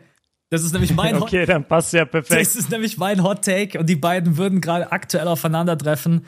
Ähm, ja, ich meine, man, jetzt hat man natürlich als letzten Eindruck das Spiel gegen die Lakers und seit Irving da ist, funktioniert jetzt alles nicht perfekt. Man muss aber auch klar sagen, klar, Maxi Kleber fehlt halt schon enorm. Kommt jetzt Gott sei Dank in dieser Woche, so wie ich das heute früh gelesen habe, wieder zurück. Er ist einfach unglaublich wichtig, vor allen Dingen für die Defense. Du hast halt einfach im Frontcourt also wirklich, äh, auch in den Playoffs, du kannst mit dieser Defense einfach nicht gewinnen. Da, da lasse ich mich auch nicht von abbringen. Jason Kidd, der wirklich äh, von der Minutenverteilung her, aber das ist so ein großes Thema. Ich bin bei dir. Ich glaube, die Mavs ähm, sind nicht stark genug, sind nicht tief genug. Natürlich, Doncic und Irving sind beides unfassbare Offensivspieler, sind jetzt aber defensiv auch anfällig, auch in den Playoffs. Du bist auf dem Flügel, schwach besetzt. Reggie Bullock spielt seit Wochen defensiv wirklich katastrophal. Ich habe keine Ahnung, wie der immer noch 30 plus Minuten bekommen kann. Äh, Dwight Powell hat wieder am Wochenende 27 Minuten bekommen. Das ist dein, das ist dein Starting Five Center aktuell. Ich, mhm. ich weiß, die, die Mavs-Fans sind dann immer, wobei die Mavs-Fans, ich habe ja jetzt am Montag auch ein Video dazu gemacht und haben mir echt zugestimmt. Ich glaube, dieses Team ist einfach nicht ausbalanciert genug und nicht gut gecoacht von Jason Kidd. Äh, aber das ist natürlich immer schwierig gegen Luca zu wetten. Ne? Äh, ja, ich sag dir, ey, die Kings sind tief besetzt, die, die spielen besseren Teambasketball, die spielen eine bessere Defense. Ich, äh, ich bleib bei meinem Hot Take. Die Kings überstehen die erste Runde, holen sich den Heimvorteil und dann bestätige ich auch gleich deinen Hot Take mit und sag ja, die, wie hast du es formuliert, die Mavs flamen out. Äh, ja. Und es könnte tatsächlich sein, dass für die Mavs in der ersten Runde schon Feierabend ist. Ich wäre nicht überrascht. Also egal ob jetzt Kings oder wir können auch gerne mal über die anderen Duelle sprechen. Stell dir vor, es geht gegen die Phoenix Suns, gegen Kevin Durant. Wer soll bitte mhm. Kevin Durant verteidigen? N mhm. Niemand. Also und auch gegen die Grizzlies und gegen die Nuggets. Das sind natürlich jetzt zwei Teams, die in der Vergangenheit. Clippers auch. Genau, Clippers. Ja, nee. Also ich sag, dein Hot Take gefällt mir. Ähm, Okay. Sehe ich auch Gehst so. du mit? Ja, ich, ich würde nur noch ergänzen, ich kann das einfach nicht mehr angucken bei, bei den Mavs, dieses Live by the Three, Die by the Three. Also wenn der Dreier fällt, ist es der absolute geile Basketball. Das haben wir in der, vor allem im ersten Viertel in dem Lakers-Spiel gesehen und vielleicht auch noch in der ersten Halbzeit. Und dann in der zweiten Halbzeit, als sie kalt wurden und als sie keine Dreier mehr getroffen haben, du merkst einfach, da ist gar nichts. Du merkst wirklich, die haben keinerlei zweiten Gameplan und das ist genau das gleiche wie damals bei den Rockets. Deswegen zieht man diesen Vertra äh, Vergleich auch so oft her und das ist so schwer, gegen sowas zu argumentieren, weil es wird immer die Spiele geben, wo dieser Dreier fällt und wo du dann sagst, wo dann jeder Mavs-Fan dich anguckt und sagt, was willst du denn von mir, Alter? Guck mal, wie wir gerade das und das Team zerstört haben. Ja, aber wenn deine gesamte Offense darauf ausgerichtet ist, wir treffen den Dreier und dann triffst du den Dreier nicht, weil es halt immer noch der schwerste Wurf oder einer der schwersten Würfe im Basketball ist, ey, dann kann ich diese Teamphilosophie oder dieses Teamkonzept einfach nicht ernst nehmen. Und ich glaube, dadurch, dass man jetzt noch Kyrie dazu hat, dass man ein paar Verteidiger abgegeben hat, dass man äh, Brunson verloren hat im Sommer, ich glaube, das wird in den Playoffs relativ enttäuschend. Das würde ich nur noch ergänzen. Ähm, ja. Ja, ich, ich sehe es genauso und ich kann auch nur noch mal, noch mal dieses The Thema Jason Kidd aufmachen. Also, warum Dwight Powell mehr Minuten bekommt als Christian Woods, ohne da jetzt zu sehr ins Detail zu gehen, verstehe ich nicht. Äh, das ist ein Josh Green, der ein Josh Green, der alles mitbringt, was du eigentlich haben möchtest in der Starting Five, dass der dann bloß irgendwie 15, 16 Minuten äh, bekommt. Jemand, der effizient aus dem ich Feld Ich habe den gar nicht mehr gesehen in dem Lakers-Spiel. Ja, der, der war so stark am Anfang und dann war er einfach weg. Ja, ja, ja, ich habe gestern, ich war da sehr, sehr viel unterwegs auf Insta, Twitter und Reddit Und die Mavs-Fans sind da richtig abgefuckt und ich kann das auch absolut verstehen, weil Josh Green ist so ein Riesentalent. Dem fehlt natürlich noch ein bisschen die Erfahrung, aber das ist mit dein bester Flügelverteidiger, der ein gutes Ballhandling hat, der den Ball verteilen kann. Selbst wenn er mit Irving und Doncic auf dem Feld steht, ist es einfach der perfekte Fit und der wird von Jason Kidd halt einfach nicht eingesetzt. Also, naja, ähm, deswegen kann ich dir da einfach nur zustimmen. Ich glaube, auch für die Mavs wird er relativ früh Feierabend sein. Äh, und dann sind wir mal gespannt, was Irving dazu sagt, wenn er in der ersten Runde rausfliegt. Ob er dann sagt, ja, ist geil hier, hier verlängere ich. Der hat sein Ticket schon gebucht, Mann. ja, das ist, der sitzt schon auf gebackten Koffern. ja, wirklich. Der nimmt sich, der hat gar keine Wohnung in, in Dallas, der schläft, der hat bestimmt so eine Hotelsuite einfach für den Rest der Saison gemietet. Das, das kann sein, ja. Okay, dann waren das zwei Hot Takes auf einmal. Äh, Willst du wieder weitermachen oder soll ich weitermachen? Nee, du bist jetzt wieder dran, oder? Ich habe das. Ach so, ja, nee, ja, weil stimmt. ich ja ich habe meinen Kings. genannt. Ach so, was Ja, sagst ja, du denn nee. zu den Kings? Lass mal das Mavs-Ding außen vor. Ähm, ich habe gesagt, haben von uns allen unterschätzt, schaffen den Heimvorteil. Das sieht ja aktuell gut aus. Und ich sag, ich sag nicht, dass sie einen tiefen Playoff-Run hinlegen, aber ich sag, hey, erste Runde traue ich, trau ich ihnen zu. Je nachdem, was für ein Gegner da auf sie zukommt.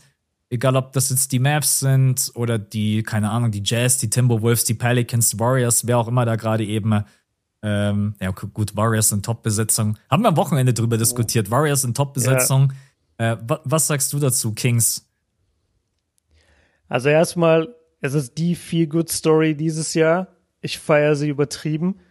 Ähm, ich finde es geil, wie viele Spieler, die so ein bisschen so belächelt wurden oder abgeschrieben waren, da jetzt hier ihre neue Blüte entdecken quasi. Also Sabonis und Fox sowieso natürlich, die waren schon so ein bisschen abgeschrieben, sind da jetzt die absoluten Leader, aber auch ein Kevin Herder, der irgendwie so ein Nachgedanke war bei den, bei den Hawks immer, gute, gute Playoff-Performances hier und da hatte und man hat sich immer gedacht, so, ah krass, Kevin Herder, aber du hast jetzt nicht gedacht, dass der so eine Riesenrolle bei einem der Top drei Teams im Westen haben könnte oder so. Ja. Das finde ich geil. Ähm, über Davion Mitchell muss ich, glaube ich, nichts mehr erzählen. Habe ich schon oft erzählt, dass ich den extrem feier. Malik Monk, überragende Saison. Äh, jetzt auch in diesem Spiel gegen die Clippers da irgendwie 45 gedroppt. Also die Clipper, äh, sorry, die, die Kings sind auf jeden Fall tief, die sind legit. Die haben das, was vielen Teams fehlt, die schon länger zusammen sind. Die haben so einen unglaublichen Wir gegen den Rest der Welt Spirit, Ja. weil die waren halt, die waren halt einfach unterschätzt als, ja, keine Ahnung, was die Kings sind dieses Jahr zu, wir sind Top 3 Team. Also die haben halt eine unglaublich geile Attitüde auch gegenüber so dem Rest der Liga. Das finde ich cool. Ähm, und erste Runde, ja, wie du schon sagst, also nach, je nach Matchup, glaube ich, kann das schon funktionieren. Die, die Mavs würde ich zum Beispiel als, als Matchup sehen, wo sie gewinnen können. Die Jazz sicherlich, die Timberwolves auch. Warriors wäre ich vorsichtig. Gegen Ja. die Warriors würde ich niemals wetten. Äh, vor allem nicht in der ersten Runde gegen eine Mannschaft, die sich noch nie bewiesen hat. Also da wäre ich vorsichtig. Aber sonst, also ja, Mavs, Jazz, Timberwolves, Pelicans selbst möglicherweise, weil du da nie weißt, welche Besetzung du bekommst. Ich glaube schon, dass die eine, eine realistische Chance haben, die erste Runde zu überstehen. Doch. Ich habe gerade mal reingeschaut in unser Power Ranking vor der Saison. Wir hatten die Kings an der 11. Natürlich.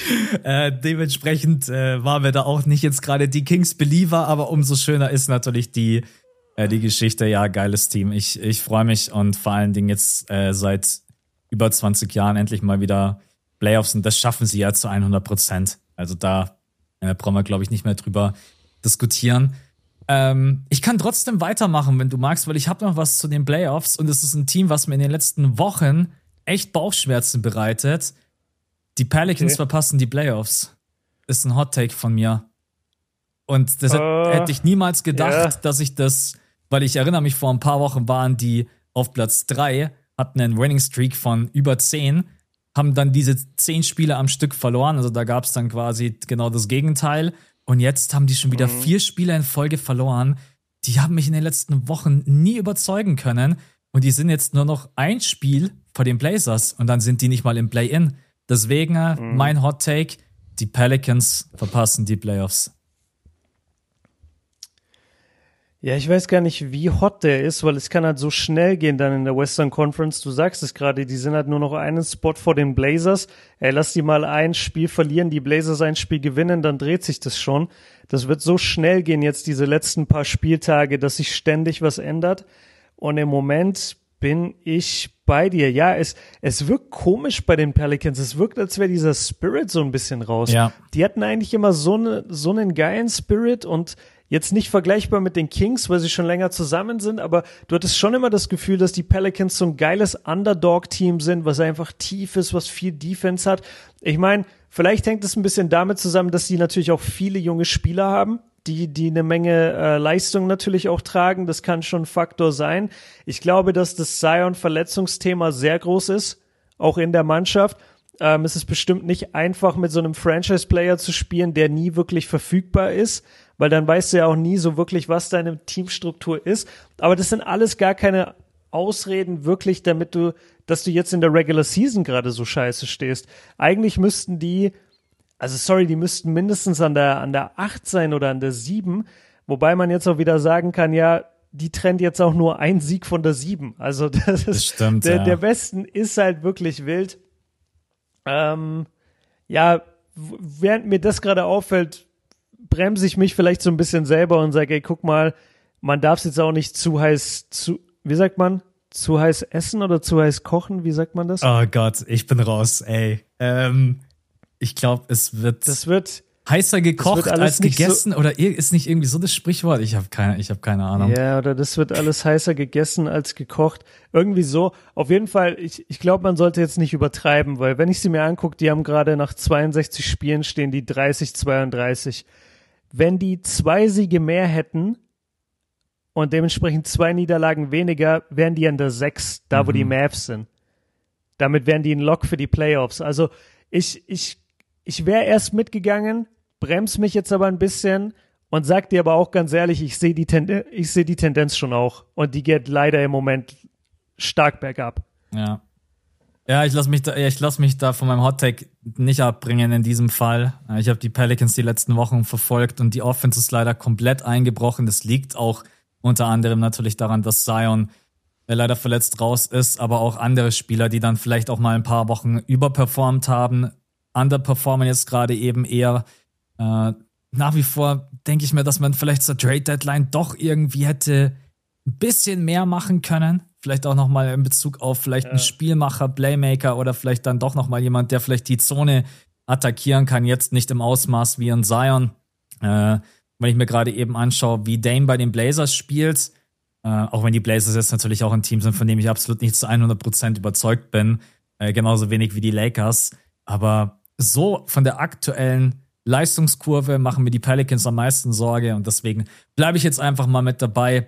Äh, es wäre schade, weil ich die Pelicans als Team, es gab eine Phase, da haben wir beide auch gesagt, was ist unser äh, Must-Watch-Team? Das waren die Pelicans. Ja, ja. Genau. Voll. Und jetzt merkt man auch, dass der Spirit da gerade eben so ein bisschen weg ist. Okay, äh, du sagst nein, ich sag ja, ich bleib bei meinem Hot Take. Dann bist du wieder dran. Okay. Yes. Und ich habe noch einen zu den Playoffs und dann habe ich noch zwei so ein bisschen außerhalb der Playoffs und deswegen fange ich, mache ich da jetzt so ein Sandwich draus. Und zwar, das ist wirklich ein Hot Take. Ich bin sehr auf deine Meinung gespannt. Der Nummer 1 Pick dieses Jahr, egal an wen er geht, wird getradet. Verstehst bevor, du, was ich meine? Bevor also, gepickt wird, meinst du? Also Lotterie, du kriegst den genau. Number und dann wird getradet. Genau, also ein Team wird jetzt in der Lottery diesen Number One Pick bekommen, der ja zu 1000 Prozent Victor Wembanyama werden wird. Und das Team, was den bekommt in der Lottery, wird so hohe Angebote bekommen für diesen Pick, dass das Team sagt, ja, okay, dann scheiß drauf, dann nehme ich fünf First-Round-Picks dafür über die nächsten Jahre, als dass ich jetzt diesen einen Number-One-Pick nehme in Wembanyama. Was sagst du? Oh. Das ist eine sehr. Der kommt überraschend. Das ist eine sehr, ja, ja, deswegen ist es auch so, dass ich jetzt nicht einfach äh, direkt in der ersten Sekunde antworten kann ich bekomme den Number One Draft Pick und dann kriege ich, klar, es wird Angebote geben, die wir wahrscheinlich uns gar nicht vorstellen können. Vier, fünf First Round Picks, vielleicht sogar noch ein oder zwei Spieler obendrauf, je nachdem, ob das Team, was den Draft Pick bekommt, Cap Space frei hat. was ja oft der Fall ist ja. bei den unteren Teams. Ähm, ich, na, ich würde es nicht machen. Ganz ehrlich, stell dir vor, wenn Banyama entwickelt sich dahin, wo wir ihn alle sehen, dann wirfst du dir das, mm. dann wirfst du dir das ein Leben lang vor, dass du den nicht gepickt hast. Also jetzt nicht persönlich, sondern als, sondern als GM oder als Franchise würdest du dir das vorwerfen. Ne? Und ich versuche mich jetzt gerade auch mal in die Situation eines Owners reinzuversetzen. Und dann würde ich wahrscheinlich meinem GM auch sagen, wenn du den tradest, dann trade ich dich und zwar auf dem freien Markt. da yeah, bist du nämlich. Yeah. Ähm, das Einzige, wo ich am Überlegen bin, wenn du halt auf der Position schon gut besetzt bist. Wir hatten das am Wochenende ganz kurz. Kannst dich noch erinnern, Orlando Magic, die ja auf der 5 genau. schon verdammt gut besetzt sind. Bei denen denke ich mir übrigens manchmal, ob es nicht vielleicht geiler wäre, Scoot Henderson zu bekommen. Aber du kannst es eigentlich. Aber du hast auch schon, du hast aber auch schon McKell und Jalen Sachs und Cole Anthony würde ich hergeben, aber ja. Sachs ist sehr gut, sehr guter Defender. Markel Fultz ist ein ehemaliger Number One Pick auf Point Guard. Also mhm. wenn du da jetzt Scoot Henderson noch reinwirfst, klar, wäre auch nochmal geil, aber du, du darfst dich nicht so überstacken mit Talent, habe ich das Gefühl. Ja. Nee, Mann, dieser Hot Take ist echt gut, aber nee, da lasse ich mich nicht reinquatschen. Ich drafte den Number One Pick nicht. Ey, ich würde in den Medien zerrissen du werden. Du tradest ihn nicht. Genau, ich trade ihn nicht, ja. Also ich würde in den ja. Medien zerrissen werden. Ne. Von meiner eigenen Franchise würde ich gefeuert werden.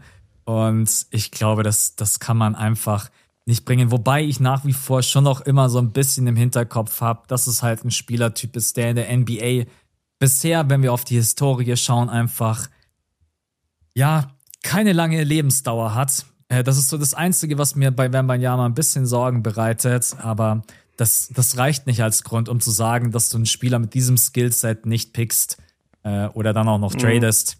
Deswegen Nein, und ich bin mir ziemlich sicher, dass du es auch nicht machen würdest, oder? Ja, also ich gehe gegen meinen eigenen Hot Take. Ähm, nee, machst du nicht. Ich habe es nur hier und da mal gehört und, und finde es ganz interessant. Das ist ähnlich immer wie diese Diskussion. Ich weiß nicht, ob du das manchmal mitbekommst. Es wird auch oft drüber geredet, ob irgendwelche Rookies, die halt bei schwächeren Teams gedraftet wurden, sagen wir jetzt ein Lamello Ball, die können ja, wenn sie ihren Rookie-Vertrag ausgespielt haben, können die ja bei ihrem Heimatteam immer einen größeren Vertrag unterschreiben als bei jedem anderen Team. Mhm. Dadurch soll ja so ein bisschen Anreiz geschaffen werden, damit die jungen Talente wirklich bei ihrem, bei ihren Heimatteams erstmal bleiben, die ersten sechs, sieben Jahre. Ja. Und da wird auch immer drüber gerätselt, wann wird der erste Rookie sagen, ja, das ist mir aber egal, das Team hier ist so schwach, ich will einfach in einen anderen Markt. Ich verzichte jetzt auf diese zusätzlichen Millionen da, die ich äh, in dem Vertrag kriegen würde. Da wird auch oft drüber spekuliert, wann kommt da der Erste. Aber genauso wie ich das im Moment nicht für realistisch halte, weil es einfach um zu viel Geld geht, genauso halte ich es für unrealistisch, dass jemand Wembanyama äh, nicht draftet, weil so wie der die Saison über jetzt in Frankreich gespielt hat und ausgesehen hat, ist es ja noch mal positiver vom Image her geworden. Also man hat jetzt nicht nach Frankreich geguckt die Saison über und dachte sich, boah, Wemby spielt aber richtig schwach oder Wemby ist immer noch super skinny, sondern der hat sich Muskeln draufgepackt. Sein Game ist immer noch extrem krass. Es wird jetzt viel darüber gemunkelt, dass er vielleicht sogar noch größer ist, als eigentlich bisher bekannt war und sie es aber gar nicht mehr sagen wollen, weil sie Angst haben, dass das ist manchen Leuten dann zu groß und sie bekommen Angst, ihn zu draften. Also um es kurz zu machen, äh, ich glaube, wenn du den Pick hertraden würdest, es könnte sogar auf lange Sicht sich vielleicht auszahlen, wenn Wembanyama jetzt Worst Case nur der nächste Greg Oden wird. Aber es ist halt schon sehr wahrscheinlich, dass er, dass er ein besonderer Spieler wird, dass er ein All-Star wird. Und dann ist es Quatsch. Also ich, ich gehe gegen meinen eigenen Hottag und sage, er wird nicht getradet. Ja. Sehe ich absolut genauso. Okay. Dann äh, mache ich weiter mit einem, der ist jetzt ehrlich gesagt ziemlich, ja, ziemlich easy, aber ich wollte mit dir trotzdem einmal drüber diskutieren. Äh, vor allen Dingen, weil es ist auch knapp ist bei den Assists. Und zwar Jokic wird der erste Spieler nach Russ, der ein Triple-Double averaged. Gerade eben hat er es. Also er hat jetzt 24,8 Punkte, 11,7 Rebounds und exakt 10,0 Assists. Und jetzt ist eben die Frage, rutscht er noch runter auf 9,8, 9,9 oder hält er diese 10 Assists und wird der erste Spieler nach Westbrook, der ein Triple-Double averaged? Also mein Hot Take ist, dass er es schafft. genau, das noch als, also mein Hot Take ist, er wird der erste Spieler nach Russ, der ein Triple-Double im Durchschnitt auflegt. Also wenn ich mir angucke, wie schnell Jokic oft seine Triple-Doubles hat in einem Spiel, gehe ich, glaube ich, relativ easy mit. Also der hat manchmal schon nach den ersten anderthalb Vierteln fast schon Triple-Double. Dann komischerweise, also der, der ist nicht so ein Stat-Padder oder Stat-Stacker, finde ich, dass wenn er, der hat manchmal in der ersten Halbzeit ein Triple-Double und holt dann in der nächsten Halbzeit nur noch irgendwie drei Rebounds oder so. Ja. Oder, oder spielt nur noch zwei Assists. Ich, ich glaube gar nicht, dass er da hinguckt. Ich glaube wirklich, das kommt komplett aus dem Flow des Spiels heraus. Und deswegen halte ich es auch für so realistisch, weil er halt eigentlich jedes Spiel zeigt, dass er genau diese Dreiergefahr quasi ist im Rebounding, Assist spielen und so weiter. Ich gucke mir gerade so ein bisschen die Werte an. Was habe ich hier jetzt gerade aufgerufen? Die letzten elf Spiele da ist er bei 24, 15 und 10. Also Rebounds wird kein Problem werden. Das einzige, das einzige Fragezeichen werden die Assist-Werte sein. Das kann mal so, mal so mal laufen, weil da bist du halt sehr abhängig auch von deinen Teammates. Aber weißt du was, einfach fürs gute ja, weiß ich nicht. Ey, vielleicht werden es auch 9,9. Shit. ja, deswegen habe ich den ja jetzt reingenommen. Das, das, ist wirklich ein guter Hottake, weil er hat auch immer mal, ich, ich gehe jetzt seine Game Logs durch und er hat eigentlich nie irgendwelche Spiele, wo er unter 10 reboundet. Das passiert so gut wie nie. Aber er hat schon immer mal wieder drin so 6 Assists, 8 Assists, 3 Assists im vorletzten Spiel gegen die Grizzlies nur. Schwach, Jokic, MVP, ich, gleich mal wegnehmen. Ja, also sorry, ne, geht, geht gar nicht. Wenn nur drei Assists verteilt wird, kein MVP bei mir. Ich gehe ganz knapp drunter. Nee, ich sage, er landet bei irgendwas so 9,8, 9,9. Ja. Ja, es ist, äh, es ist wirklich eine schwere Entscheidung. Mir ist es schon auch aufgefallen, es gibt mal Spiele, da hat er dann wirklich weniger als 10. Ich, ja, und wie gesagt, ich, ich glaube, Jokic schaut da wirklich nicht drauf. Also das mhm. äh, passiert alles aus dem Fluss des Spiels. Ich habe ich hab, äh, vor ein paar Tagen habe ich irgendwo mal einen Artikel gelesen. Genau, stellt euch mal vor, Jokic würde Stat Padding betreiben. Dann würden wir hier Stats uh. sehen. Dann Boah, das wäre krass, ja. Dann würden wir hier Stats sehen, die keine Ahnung, wahrscheinlich hätte er dann im Durchschnitt 15 Rebounds und 13, 14 Assists. Äh, weiß natürlich nicht, ob er am Ende dann sagt, hey, jetzt komm, war alles aus dem Fluss, aber das Triple-Double nehme ich jetzt schon mit, dass er dann vielleicht die letzten Spiele sagt, hey, hier jetzt Caldwell Pope, Jamal Murray, jetzt ballert mal eure Dreier, Aaron Gordon, du cut das jetzt nur noch 38 Minuten. Ich spiele dir immer den. Macht er sowieso nur. Macht er sowieso nur, das ja, ich weiß. sowieso das ganze Spiel. Ähm, ja, nee, ich, ich glaube, ich glaub, er schafft's ganz, ganz knapp, wirklich 10 Assists, aber ich sag auch, er geht nicht höher. Er bleibt exakt auf diesen zehn okay. Assists, aber das wird, glaube ich, eine echt enge Geschichte. Ähm, und dann wäre er. Russ wurde damals auch MVP, gell? Ja. Mit Russ wurde beim ersten Mal MVP. Genau. Hat es danach noch zweimal gemacht, hat keinen mehr gejuckt. Hat keinen mehr gejuckt, ja, das, das stimmt. Ja. Glaubst du, es juckt jetzt Es wäre bei Jokic auch nicht so eine riesen Statline. Also es wäre nicht so eine große Story, glaube ich. Ja. Vor allem nicht in dieser Saison. Was, war, was hast du gerade gefragt? Ich wollte dich, genau das habe ich dich gerade gefragt, ob du glaubst, es würde jemanden bei Jokic jucken und dann hast du schon beantwortet direkt. Also nicht falsch verstehen, es wäre schon ein Thema, es würde schon Leute jucken. Ich finde ich fände es auch sehr beeindruckend, weil ich halt auch weiß, wie er spielt und dass da eben überhaupt kein Stat-Padding mit drin ist. Aber ich, nachdem wir es schon in dieser Generation gesehen haben mit Westbrook, wären wir jetzt nicht so krass äh, beeindruckt. Also wann hat Westbrook das gemacht? 2016, 2017? Das war vor sechs Jahren. Ja. Das ist jetzt halt nicht aus der Welt. Damals war das einzige Mal, wo es jemand gemacht hatte, Oscar, auch in dieser 62er Saison, wo ich vorhin die Will Chamberlain Stats alle vorgelesen habe. Äh, das war die gleiche Saison. Und das war da, wo ähm, Oscar Robertson das, das aufgelegt hatte, diese 30, 30, 10 und 10 oder so hatte er, glaube ich. Ähm, ja, und deswegen war das damals krasser. Ich glaube, heute wäre das jetzt eher so, weil man auch so krass dran gewöhnt ist mit Jokic. Bei Russ muss man sich auch vor Augen führen, das war ja die erste Saison ohne KD. Und äh, lass mich nicht lügen, aber ich glaube, Russ war davor gar nicht so bekannt fürs Triple-Double. Ja. Das kam dann auch wirklich erst, dass er, glaube ich, im Sommer einfach entschieden hat, ey, warte mal, ich kann ja jetzt alles machen in OKC, was ich will. Das stimmt. Ähm, deswegen glaube ich nicht, dass es so eine Riesenstory wäre. Ich, ich gehe in meinen nächsten Hot Take Und da kommen wir jetzt wieder zum Playoff Standing und so ein bisschen, wie sich die Playoffs entwickeln werden. Und da habe ich jetzt für uns beide, für uns beiden East Coast Kinder ein Team, das die Party für uns alle verhageln wird, nämlich die Cavs gehen in die Finals. Und ich begründe das jetzt. Das ist kein einfach so aus dem Hintern gezogener Hottake. Das ist wirklich legitim, weil die Cavs sind so fucking stark. Mit Donovan Mitchell und Darius Garland unglaublich guter Backcourt. Ähm, klar, die sind defensiv vielleicht ein bisschen limitiert, wobei ich sagen würde, dass Donovan in dieser Saison nicht mehr dieser wacke Verteidiger war aus letztem Jahr bei Utah, sondern der strengt sich mittlerweile richtig an und der ist mit seinen langen Armen und seinem robusten Körper schon ein guter Verteidiger.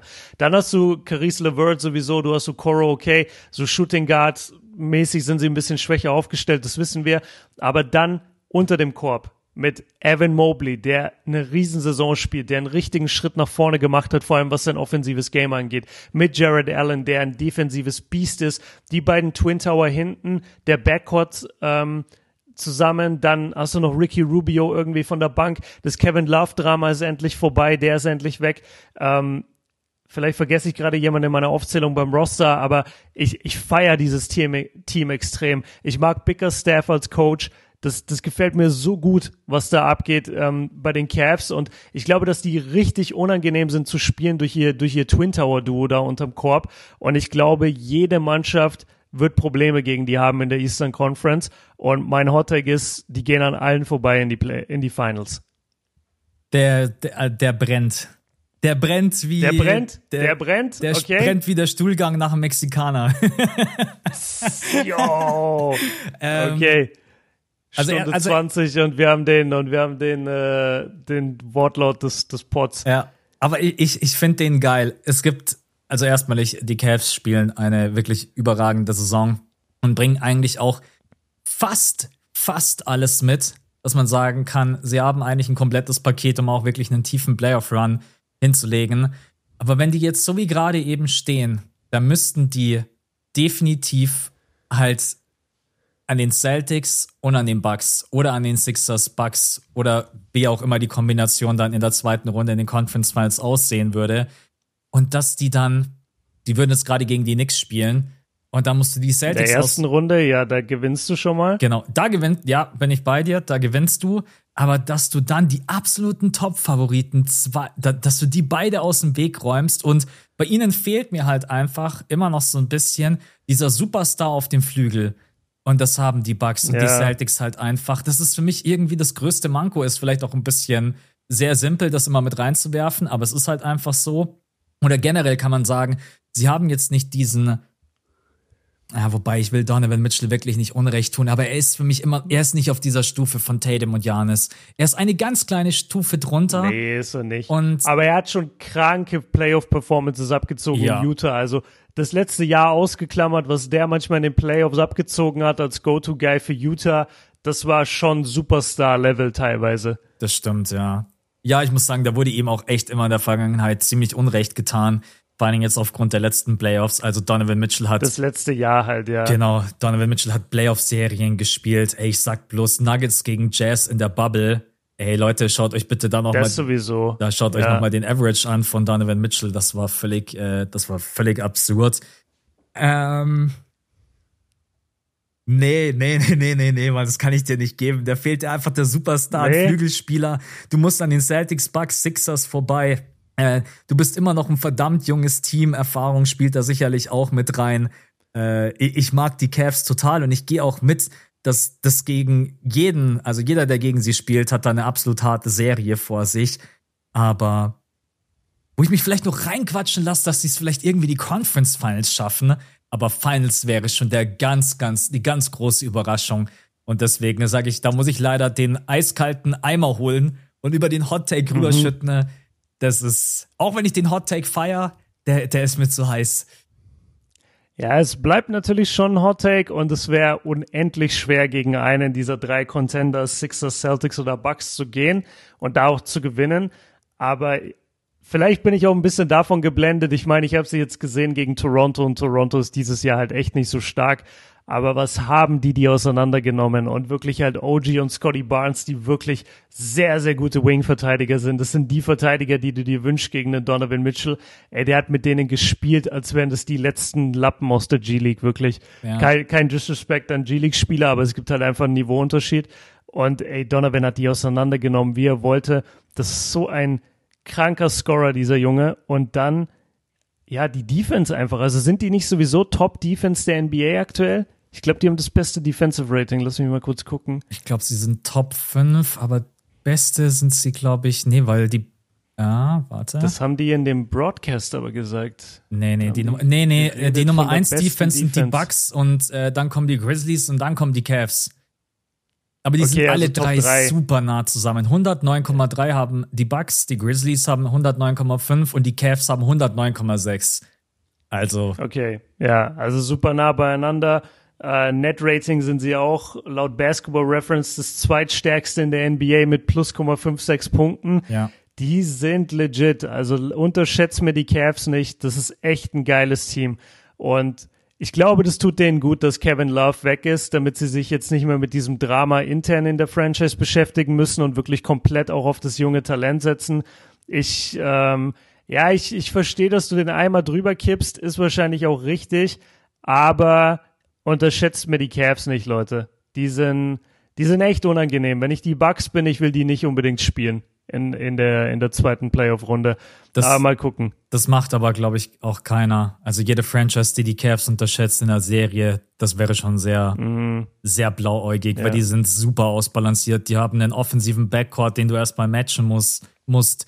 Du hast einen Frontcourt, der defensiv unglaublich unangenehm zu spielen ist. Du hast eine, du hast eine ordentliche Tiefe die vielleicht Richtung Playoffs dann noch mal ein bisschen mehr hinterfragt werden kann. Also die Cavs sind auf jeden Fall ein absolut starkes Team.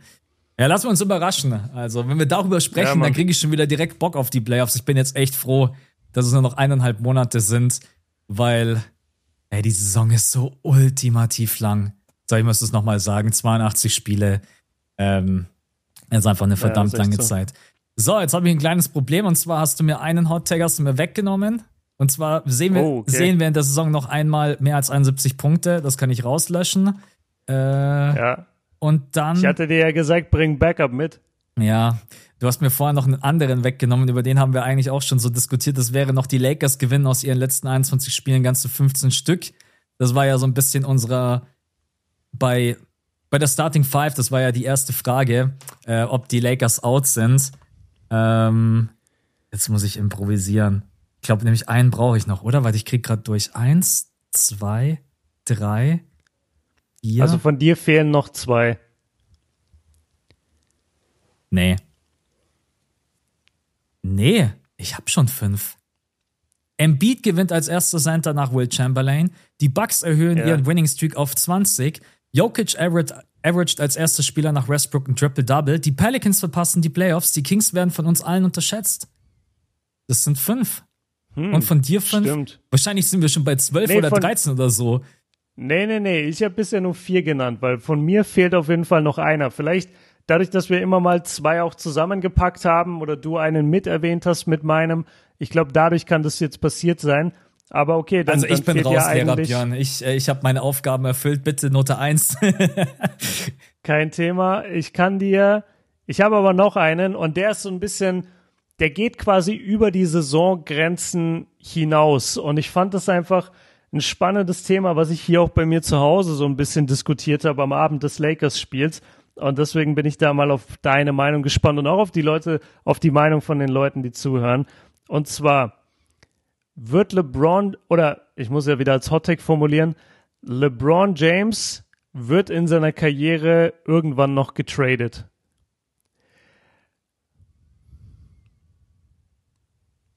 Äh, ist erstmal Stille.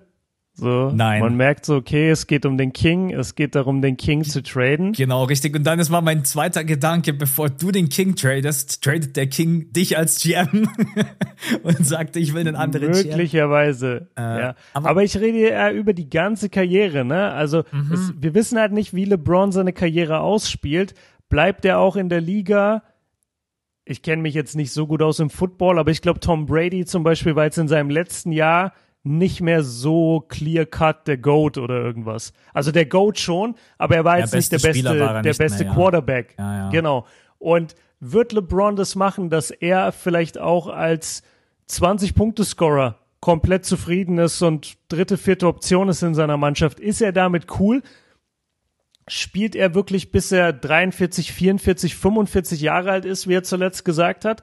Weil dann kann ich mir schon vorstellen, dass du irgendwann sagst, ey, wenn wir jetzt LeBron traden, die Mannschaft hätte ihn gerne, die hätten gerne ein bisschen die Trikotverkäufe, vielleicht spielt dann auch Bronny bei dem Team und dann will LeBron da sowieso vielleicht gerne hin. Also es ist nicht so abwegig. Jetzt Stand heute tradest du LeBron mhm. natürlich niemals. Aber ich sag ja über seine ganze Karriere. Glaubst du, wir sehen das, dass er mal getradet wird? Nee, äh, gut, dass du gerade noch ein bisschen geredet hast, dann konnte ich jetzt drüber nachdenken. Und zwar, LeBron wird seinen Vertrag jetzt bei den Lakers erfüllen und dann wird LBJ, glaube ich, nur noch 1 plus 1 Verträge unterschreiben. Für die da draußen 1 plus 1 mhm. Verträge sind, ein Jahr ist garantiert, das zweite ist eine Player Option. Das bedeutet, er spielt immer ein Jahr bei einer Franchise und kann danach die Player Option ablehnen oder kann sie eben akzeptieren. Und dadurch bist du als Spieler halt immer komplett flexibel und damit kann LeBron dann auch seine ganzen Ziele, die er jetzt noch hatte für seine Karriere, sprich den All-Time Scoring Record, hat er jetzt sowieso schon. Das nächste größere Ziel wäre dann jetzt nochmal der Titel. Ob das klappt, I don't know. Und dann das letzte große Ziel ist ja mit seinem Sohn zusammen zu spielen. Und ich glaube, wenn du immer 1 plus 1 Verträge unterschreibst, dann entziehst du dich so ein bisschen diesem, ich werde von jemandem getradet. Ich glaube, das äh, macht ein Team dann nicht, weil die denken sich, auch das, was du gerade gesagt hast, hey, für ein Jahr LeBrons Trikotverkäufe nehmen wir mit und deswegen äh, gehe ich bei diesem Hot Take nicht mit und sage, LeBron wird in seiner Karriere niemals getradet, weil er seine Verträge einfach immer okay. so legt, dass er das selber entscheiden kann. Mhm. Okay. Habe ich dich überzeugt? Ähm, ist keine schlechte Begründung, ja. Ich meine, es macht halt am Ende gar keinen Sinn, wenn, wenn er immer nur eins plus eins unterschreibt und vor allem sollte seine Leistung wirklich drastisch runtergehen, dann wird er ja auch irgendwann ein bestimmtes Geld nicht mehr bekommen. Und was ist dann überhaupt der Gegenwert? Ja, weißt du, dann eben. hast du wahrscheinlich meistens einfach doch mehr Wert darin, dass LeBron halt für deine Franchise aufläuft für ein Jahr, als dass du ihn dann tradest zur Trade Deadline für fünf Second Round Picks. fünf Second Round Picks, das ist ja die neue Währung. Genau, also das, das glaube ich nicht. Und ähm, das, das Vertragsthema ist das Entscheidende. La, lass, mich, lass es mich noch weiter spinnen. Das sind jetzt keine Hot Takes mehr, aber einfach nur so. Glaubst du, wir sehen LeBron jemals wieder bei den Cavaliers? Ah, jetzt muss ich kurz überlegen, dass ich meinen persönlichen Wunsch ein bisschen ausklammer. Äh, ich, ich könnte mir vorstellen, wenn alles durch ist, dass er auch mit Ronnie James ein Jahr zusammengespielt hat, dass er dann sagt, mhm. für mein allerletztes Jahr, Cleveland, ich komme noch mal nach Hause. Und die würden mhm. niemals Nein sagen. Dafür unterschreibt er dann vielleicht auch fürs Minimum. Er hat dann über seine ganze Karriere ja. so viel Geld verdient. Äh, wahrscheinlich über 500 Millionen, wenn er das nicht jetzt schon verdient hat. Äh, hat er wahrscheinlich schon jetzt verdient. Also nur, nur mit NBA-Verträgen meinst du? Ja, nur mit NBA-Verträgen. Ja. Ich guck mal schnell nach. Jetzt auch mit dem aktuellen Aber Vertrag. Ja, also hat, hat LeBron, nee, LeBron hat, na, warte, ich guck kurz nach. Nee, ist tatsächlich noch ein Stück weg, ähm, ist gerade bei 390 Millionen. Ist da der aktuelle Vertrag auch schon mit drinnen? Nee, da ist drin bis 22. Also es kommen jetzt noch mal rund 150 Millionen drauf. Ja, dann ist er. Dann hat das genau. Dann ist er schon sehr in Richtung. Nee, dann, dann hat das genau, weil er ist knapp bei 400 Millionen und dann, ja, hat das easy. Stimmt. Ja. Der kann eigentlich auch mal bei Patreon supporten, ne? Verstehe ich auch absolut ja, nicht. Ja, ich, ich, wir können auch eine Stufe für ihn machen. Ja. Die King James Stufe bei Patreon. Da bekommt er jeden Tag von mir drei Podcasts, wenn er will. aber die kostet halt auch eine Million im Monat. Ja. Das ist dann die King James Stufe. Die, die hat nur er. Die King James Stufe, ey. Ja. Ähm. Ach so, da, genau äh, die Frage, ich denke, er macht das nochmal für ein, für ein Jahr, dass er nochmal zurück nach Cleveland geht. Und es wäre dann für mich wahrscheinlich wirklich das letzte Jahr, weil ich stelle mir dann vor, okay, wo beendest du deine Karriere bei den Miami Heats? Ich glaube, das ist nicht so die Love Story. Äh, Die Lakers habe ich auch schon öfters im Podcast gesagt. Ich glaube, mit denen ist er auch absolut jetzt nicht irgendwie so dicke, dass er sagt, ich will dort meine Karriere beenden. Ne? Und vor allen Dingen, wenn du dir dann überlegst, wo sind denn dann die ganzen Youngster, Darius Garland, Evan Mobley, Okor und so weiter und so fort, die sind wahrscheinlich mhm. dann 27, 28, spielen in der Eastern Conference oben mit und dann sagt LeBron James, ja. hey, schließe ich mich nochmal an als Sixth Man und mache nochmal irgendwie 18 Punkte von der Bank. äh, das, äh, deswegen, ja, ich sag, er geht nochmal zurück nach Cleveland. Ja, ich halte es auch nicht für ausgeschlossen, vor allem, weil das irgendwie der einzige Spot ist, wo es richtig emotional wäre, wenn er retired. Ja. Also das Scoring-Record brechen war jetzt in LA auch stark, muss ich sagen, hat mich auch überrascht, dass mich der Moment so gekriegt hat. Aber jetzt so ein Retirement in LA wäre halt einfach so, ja, okay, so ja. ist halt Retirement, aber Retirement bei den Cavs hat halt wirklich einfach so viel mehr und wir kennen ja auch LeBron als, als Businessman, aber auch vor allem als Storyteller, als jemand, der genau weiß, wie man, wie man sich inszeniert äh, positiv formuliert gerade, einfach wie man sich präsentiert.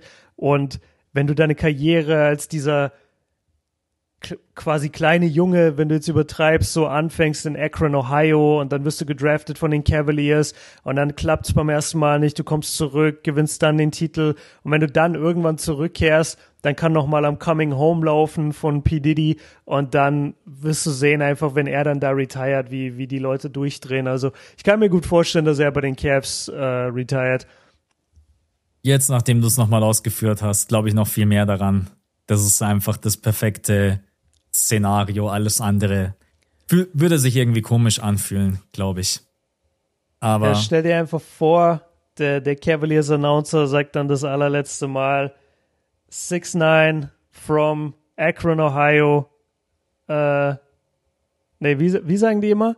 Die sagen, warte mal, wie geht denn das? Ich habe keine Ahnung. From Aber ich Akron, weiß, was du Ohio, meinst. Number 23. Ja, wahrscheinlich from Akron, Ohio. Number 23. LeBron James und dann kommt I'm coming home, coming naja. home. Werde ich schon emotional, wenn du das erzählst. Coming home. Ja, und jetzt überleg mal, wenn das jemand machen würde, der wirklich singen kann. Ja. Also ja, das, das wird geil. Und dann ist der Bronny, Bronny ist dann da, ist auch im Team. Bryce ist auch mittlerweile in dem Team. selbst, selbst, selbst LeBron hat selbst hinbekommen, dass Suri in dem Team spielt, seine kleine Tochter. Die sind dann da alle, zocken mit ihm. Hast so eine Starting Five nur aus LeBrons. Ja. Ja, komm. Ich glaube, der retired in Cleveland. Ja. Ja, das werden jetzt die nächsten Jahre, müssen wir auf jeden Fall genießen. Es werden bald viele Abtretner. Also, das ist. Äh, ja, Curry, KD, LeBron. Chris Paul. Die Chris Paul, ja, gut. Ja. Also das ist, ich denke mal, so jetzt zwei, zwischen 2,26 und 28 werden viele große Spieler gehen, Legenden. Ne? Der eine vielleicht früher, später. Äh, mhm. Äh, Harden, Harden. Westbrook, ehrlich gesagt. Ja. Das ist äh Westbrook sehe ich aber irgendwie auch so, dass der so mit äh, mit 39 noch irgendwo von der Bank kommt und einfach in der Crunch Time zwei zwei Midranger brickt und dann wieder auf die Bank geht. Das sehe ich absolut in Westbrooks Vita. Das ist äh, nicht, ja. nicht mein Hot Take, das ist so realistisch. nee. Oh Gott, ey. Das sieht Westbrook auch gar nicht als Hot Take. Der sagt so, hä, ja, natürlich. Ja, natürlich nehme ich den letzten Wurf. Ich bin doch der beste Spieler. Ja. Oh Mann, ey. Geil. Ich glaube, wir sind durch, oder? Das waren unsere Hot Takes für die fürs Saisonfinale. Jetzt noch eineinhalb Monate. Yes. Äh, lassen wir uns überraschen. Ich bin auf jeden Fall bereit für den Saisonendspurt. Ähm, wenn du nichts mehr hast, dann würde ich sagen, gehen wir raus, oder? Genau, wir können rausgehen. Ähm, Leute, danke euch fürs Zuhören und danke dir, Max. Gerne. Das hat mir immer Bock gemacht. Äh, war cool, mal so eine ein bisschen andere Folge zu haben. Und ja, ich bin, wie gesagt, am Wochenende ein bisschen in BBL-Hallen unterwegs. Also wenn man, wenn man sich sieht, sagt gerne Hallo. Äh, dann, dann kommt wieder nur, dann kommt wieder nur, hey, ich feiere den Podcast. Deine YouTube-Videos habe ich noch nie gesehen, aber ich feiere den Podcast. So, ja. Da joken Max und ich immer drüber, weil das ist tatsächlich so, dass wenn wir mal angesprochen werden, dass immer das erste ist, ey, ich liebe den Podcast oder so. Aber da freuen wir uns sehr drüber. Also danke, weil der Podcast ist halt auch das, wo wir am wenigsten Feedback so generell bekommen, Stimmt. wenn wir es produzieren. Das ist nicht wie ein YouTube-Video. Wir, wir gucken ja auch nicht jeden Tag in die Hörerzahlen rein bei Spotify. Also wir wissen so ungefähr, was wir an Hörerzahlen haben. Aber wir gucken da ja nicht so automatisch rein wie bei YouTube, wo du jeden Tag halt deine Zahlen einfach siehst, wenn du in die App gehst. Ja. Und ähm, dann ist es immer was sehr Besonderes irgendwie für uns, wenn dann Leute uns ansprechen auf dem Podcast. Ähm, aber ja, ich wollte es nur noch mal sagen, also ich bin da unterwegs, äh, sagt gerne Hi, wenn ihr Max im Audi Dome seht in München, könnt ihr immer gerne Hi sagen. Ich bin Mitte März bin ich bei Alba Berlin gegen Bayern Euroleague.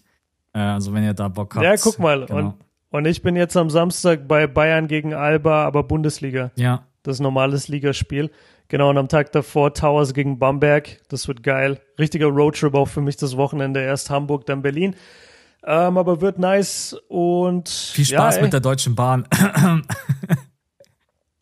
ich fahre nach Hamburg mit der Bahn und bin dann nachher beim Auto unterwegs. Okay. Und da bin ich sehr glücklich drüber. Das, das glaube ja. ich dir, ja. Äh. Ich mache keinen Roadtrip durch Deutschland mit der Bahn. Ich bin nicht so ein klassischer, oh Gott, die Bahn kommt immer zu spät.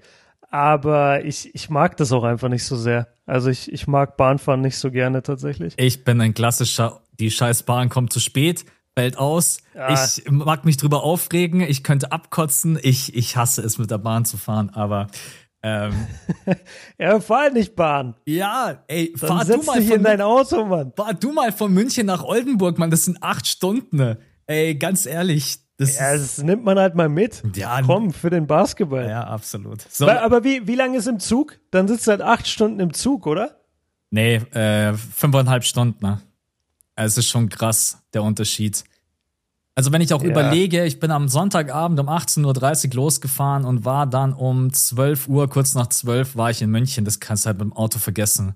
schaffst du nie. Okay, das ist schon nicht schlecht. Ja. Ja, muss halt mit dem Fuß ein bisschen härter aufs Pedal. Ja. Also, dann Freunde. schafft man das schon. Nächste Folge dann äh, Pro und Contra. Äh, Bahn gegen Auto. genau, unsere Hot, unsere Hot Takes zur Bahn Außerdem großes BBL-Special wieder den ganzen Podcast über ja. und vielleicht fünf Minuten NBA. Ja.